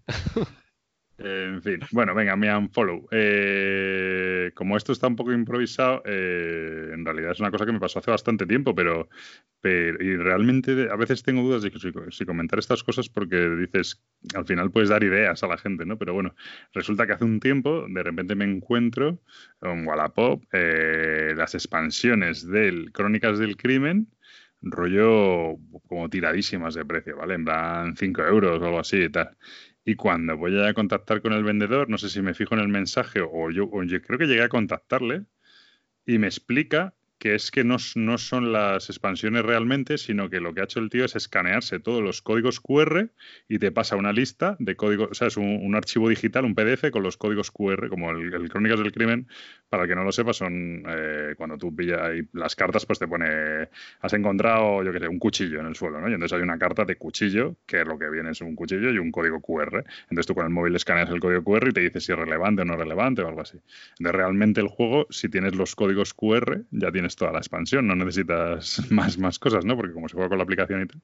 Con lo cual el tío lo que hacía era vender un PDF con los códigos QR escaneados, tío. Que me parece, o sea, que hay que ser miserable, no sé, no sé, bueno, no sé, a lo mejor ha montado un negocio así, ha ganado muchísimo dinero, pero además creo que este fue uno de los casos que tú me dijiste, que este fue uno de los casos que denuncié a Wallapop y me dijeron, pues no le vemos el problema. digo, pues sois un normales, ¿sabes? Pero, pero bueno, eh, sí que a veces funciona lo de denunciar a Wallapop, pero otras veces pues como que no hacen mucho caso, ¿no? Y este fue uno de los casos en los que no me hicieron mucho caso, pero es que, tío, andar vendiendo ya mm, escaneos digitales de, de, juegos, no sé, me parece... Además, es que me parece tan miserable, tío, qué ganas con eso, de verdad. Pero bueno, en mm. fin. Así que ese es mi... La verdad que da para escribir un libro, ¿eh? las cosas que se encuentra uno. y, eso, y, eso buscando, y eso buscando solo juegos. O sea, si ya pones a mirar otras cosas, ya puedes alucinar. O sea. Sí, yo, yo procuro denunciar de vez en cuando y tal, porque bueno, facilitas un poco, pero vamos, tampoco. Pues bueno, pues eso. Eh, ese era mi unfollow muy normalito, pero. Bueno. Venga. Venga, pues yo voy a dar el follow. Y ya que estamos con Essen, se lo voy a dar a Calvo de Bislúdica por sus vistas en Twitter de, de, los juegos y sus seguimientos, si se ha leído las reglas o no. La verdad es que empezó, se, se, le ha currado bastante es un, entiendo que es personal y que es para él y, bueno, y si hay algún juego que te llama así la atención, el hecho de los puntos negativos o positivos que ha ido poniendo, pues está bastante guay porque de un vistazo ves un poco lo que te puede llamar la atención o no. Y a mí alguno me ha parecido muy entretenido de, de ver su opinión y su punto de vista y me ha gustado bastante. De hecho, creo que lo pusieron en seguimiento, o sea, hay un hashtag para poder verlas todas y mola bastante. Perfecto. Pues ahí va el follow. Venga, pues yo voy a dar un follow también, el bueno. Eh, también me pasa como a ti, que lo tenía hace tiempo y ahí un poco aparcado, así que hoy me ha venido muy bien esta, esta pillada. Eh, se lo voy a dar a Playhat Games eh, por el tema de los juegos con tableros en cuadernos de espiral. Eh, el Fábulas de Peluche, evidentemente no lo han inventado ellos, pero bueno, eh, o este, ¿cómo se llamaba este otro? El, el del tipo un coma o tal, bueno, sacaron otro igual, que me parece que es algo que... Comanautas. comanautas. Que, que... Dime. Sí, sí, sí. No, que me parece una idea que, está muy bien, que ya digo que no han inventado ellos, pero bueno, recientemente han sacado esos dos juegos y yo... El Niranfar está, tiene eso también, pero bueno, es, ellos. Sí, pero bueno, pero es como más accesorio. O sea, yo es un, yo es un tema que lo veo eh, genial para juegos de, de losetas y, modulares. Eh, rollo, pues, eh, o sea, si tú tuvieras así el Imperial Assault, ya. todos los mapas de escaramuza, sí, ¿eh? Que, pero claro, nos compraríamos menos expansiones con eso. Sería una puta pasada, tío. O sea, es que al final, pues es un poco eso, el espacio, el tal, los setas que vas a usar para una misión, o sea, Mansiones de la Locura, por ejemplo, segunda edición. Vale que Mansiones de la Locura se va revelando poco a poco y, la verdad que está muy guay. Pero, joder, es que hay cantidad de losetas que, que no vas a usar después nunca más, ¿no? O sea, se me ocurre la de una que hay de un tren. ¿Para qué coño vas a usar luego los vagones del tren si no es para esa misión. O sea, estás mm. comprando ahí, evidentemente, pues, pues el beneficio que sacarán es mayor y te cobran más, pero bueno, no sé. ¿Qué ibas a comentar, Gabriel? Que me has dejado con la incógnita. No, no, nada, nada, nada, nada interesante. ¿Te has arrepentido? Me he arrepentido. Qué tío. pues eso, me, me mola mucho esa idea. Eso sí mola, sí, la verdad. Pues imagínate que el Gloomhaven estuviera así, ¿eh? Joder. Caja más pequeña, tal. Bueno, pues muy bien. Los cuadernos en espiral de, de sí, Imagínate el tamaño del cuaderno. Bueno, pero pues pueden, pero puede acabar mereciendo la pena, tío. O, hacerlo, o hacerlo en dos o tres, si es un. Claro, sí, yo qué mm. sé. Eh, vale, pues yo voy a dar un follow a una cosa que no estoy seguro, pero que creo que puede ser, pero bueno, como esto es opinión, no información, y es que creo que Maldito Games mm, va a reimprimir After the Virus, tío después de haber renegado de ese juego y haber dicho que lo publicaban porque, bueno, que no tenían más remedio para publicar el Terraforming Mars y tal y no sé qué, y después de que yo no ese tanto no me lo apunto yo, porque eso recuerdo creo que fueron Tavo y, si no me equivoco, a solas con los que, o, Ámbito, no me acuerdo muy bien ahora, ahora dudo, eh, los que mm, los que daban mucho por saco con el juego y tal, y ahí yo sí que luego caí con él y, la verdad es que luego lo jugué y me encantó. Eh, pero bueno, que después de haber despreciado bastante el juego, les figura como agotado en la web y si no me equivoco he oído por ahí que lo van a reimprimir. Así que, o que ya lo están reimprimiendo, así que oye, pues, pues, pues guay, ¿no? Y follow para, para la reimpresión del after de virus, que me mola que haya funcionado. Pues, pues eso. Se ha convertido en un producto de culto. Eso todo fue una estrategia de marketing, hombre. Dijeron que no. Ese, claro, se quedaron como yo por la portada y dijeron, bueno, madre mía, ¿esto qué es? Muy bien, pues venga. Gabriel. Mm, vale, yo voy a dar el unfollow. A Skype. No, no, bueno, sí, podría ser. Pero no, es más a... No tanto a los... ni a los podcasts, ni a los canales de divulgación, ni a la gente que se queja de todos los programas que se hacen de, Essen, justamente. Eh, entiendo que sea un coñazo que todos los... Eh, que todos los canales, ya sea podcast, YouTube, eh, sea lo que sea, hablen durante este periodo de Essen. Pero también tiene sus motivos de que se hable de Essen porque si quieres ir y quieres ir con un pase de presa, también te piden que hables de la feria. Entonces es un poco como obligación. Entiendo que es un coñazo que todos los canales, eh, sobre todo que hagan lo mismo todos y que tengas las mismas listas y que nadie sepa innovar un poquitito. Bueno, pero también cada uno escucha. Quiero decir, yo no escucho todos, ¿sabes? Con lo cual tampoco me ha llegado tantísimo, ni leo todos los blogs. Pero es que la gente empieza, no, porque es que. No, no, sí entiendo. es que otro programa más. Entonces, bueno, también es un poco eh, que, que, la, propia, la propia organización te lo pide, que les pases el episodio post-Essen y pre-Essen o, los, o todos los que tengas. Entonces, es una manera de, sí, que es conseguir una entrada que es absurda últimamente porque o sea, la última vez no sé, o sea, el pase de prensa no sé si es realmente útil. ¿Y tú crees que realmente hay mucha gente que lo hace por eso? No, yo, creo que es porque, a ver, vamos a ver. realmente es un tema de actualidad. Es que yo creo que si tú tienes hablar yo creo que si tú tienes un blog de cine, cuando llegan los Oscars vas a escribir sobre los Oscars, tío. Es que no, es que es impepinable. Entonces, estás todo el año o tal, y hay un momento en el año que es muy, es un hito, y entonces lo normal y lo lógico es escribir de ello.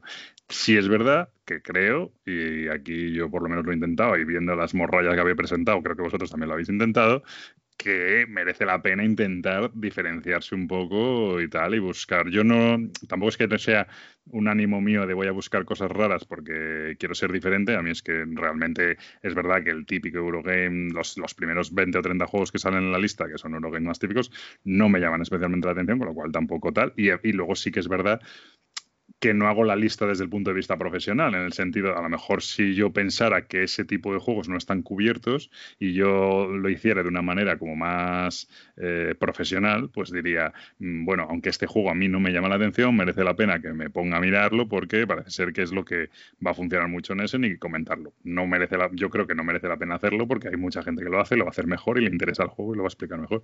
Con lo cual nosotros sí que o yo por lo menos, y creo que vosotros también, pues intentar buscar cosas un poco más peculiares que a lo mejor se le han escapado a la gente y, tal. Entonces, yo creo que, por lo que dices al principio, todo el mundo está en su derecho de hacerlo.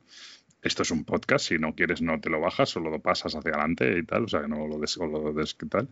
Y, ya está. Y, qué problema, no sé qué problema hay. Y aparte es que es totalmente lógico, lo que no es lógico es eso, es que llegue el, el momento del año donde se lanzan 1500 juegos y tú digas, no, yo voy a hablar del, Race for the Galaxy, ¿sabes? Mm, bueno. vale, pero seamos un poco cuerdos con lo que hablamos porque la mitad de los juegos que se presentan en Essen son Kickstarter, o sea que estás presentando una novedad que ya ha salido en Kickstarter. enhorabuena.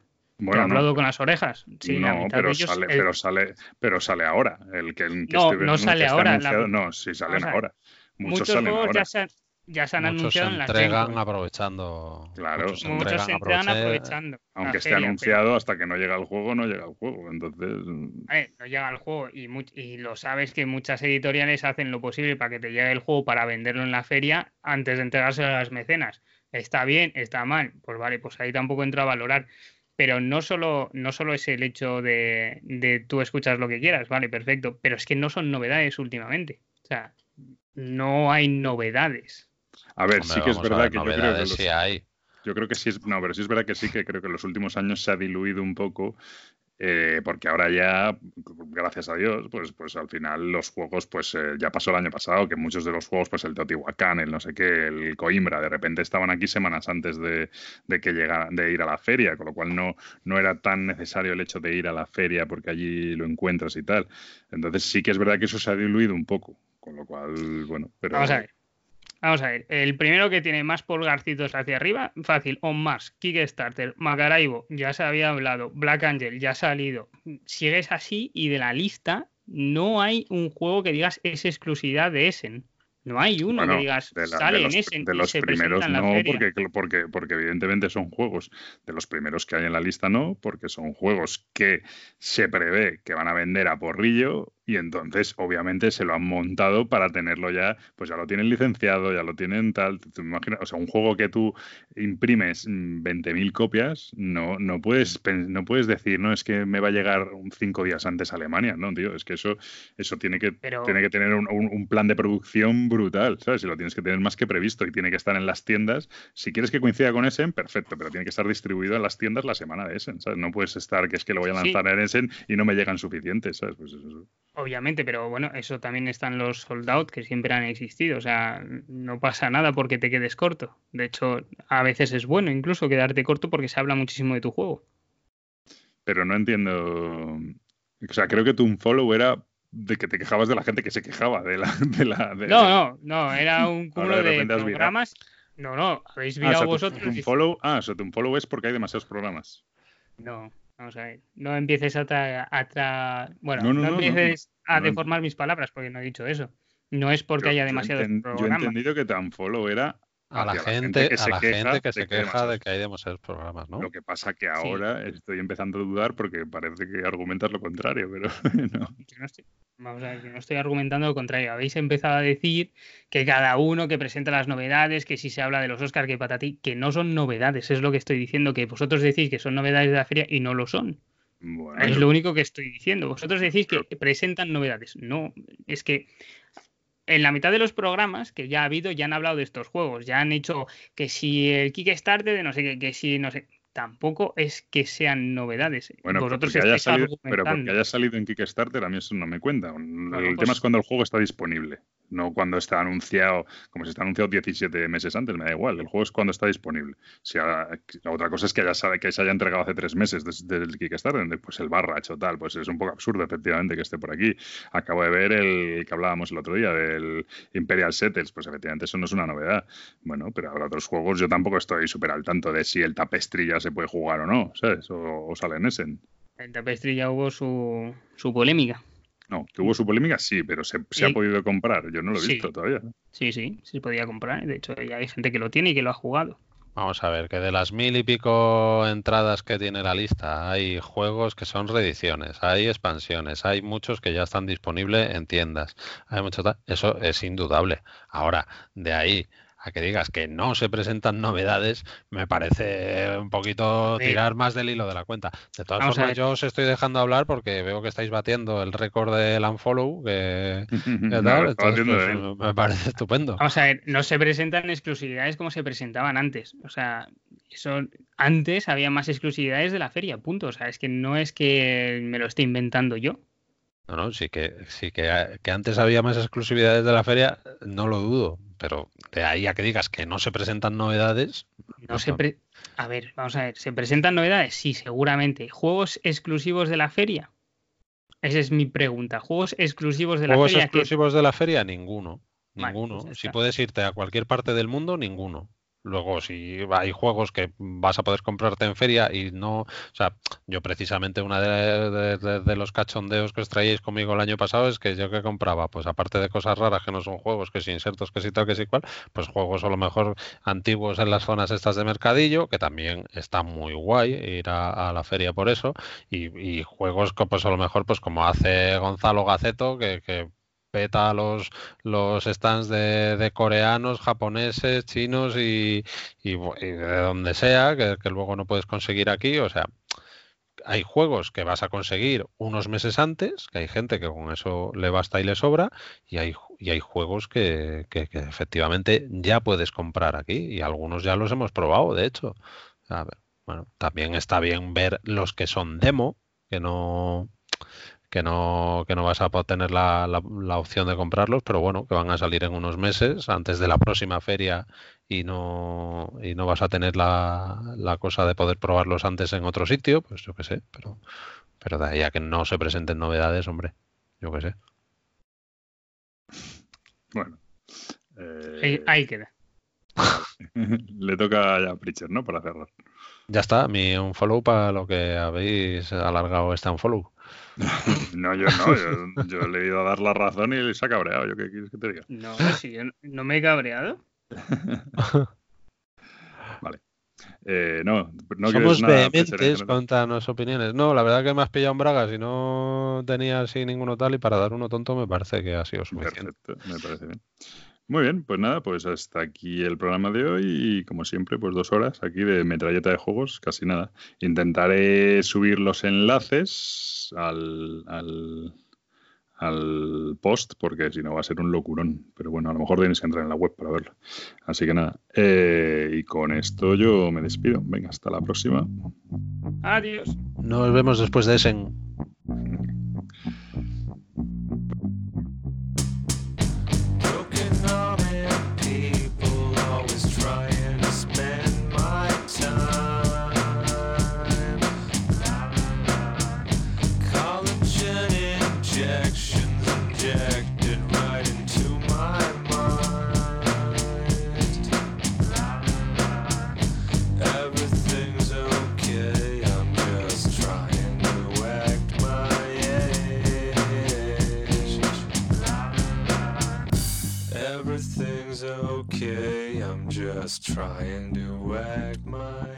Bueno, pues hasta aquí ha llegado el programa de hoy como siempre habrá que ver lo que depara Essen.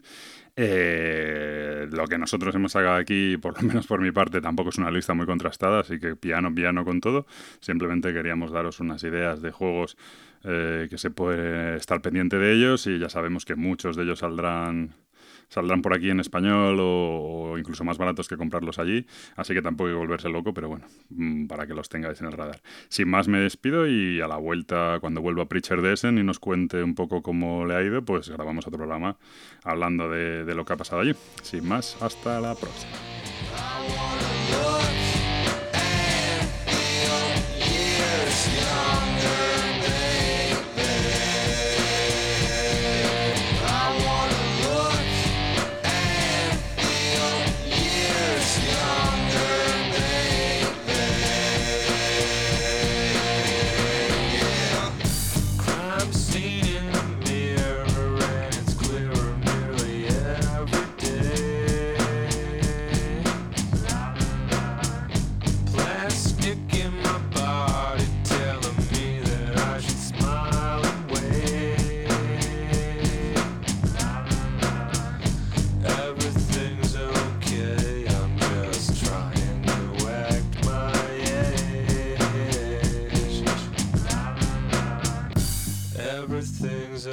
okay, I'm just trying to act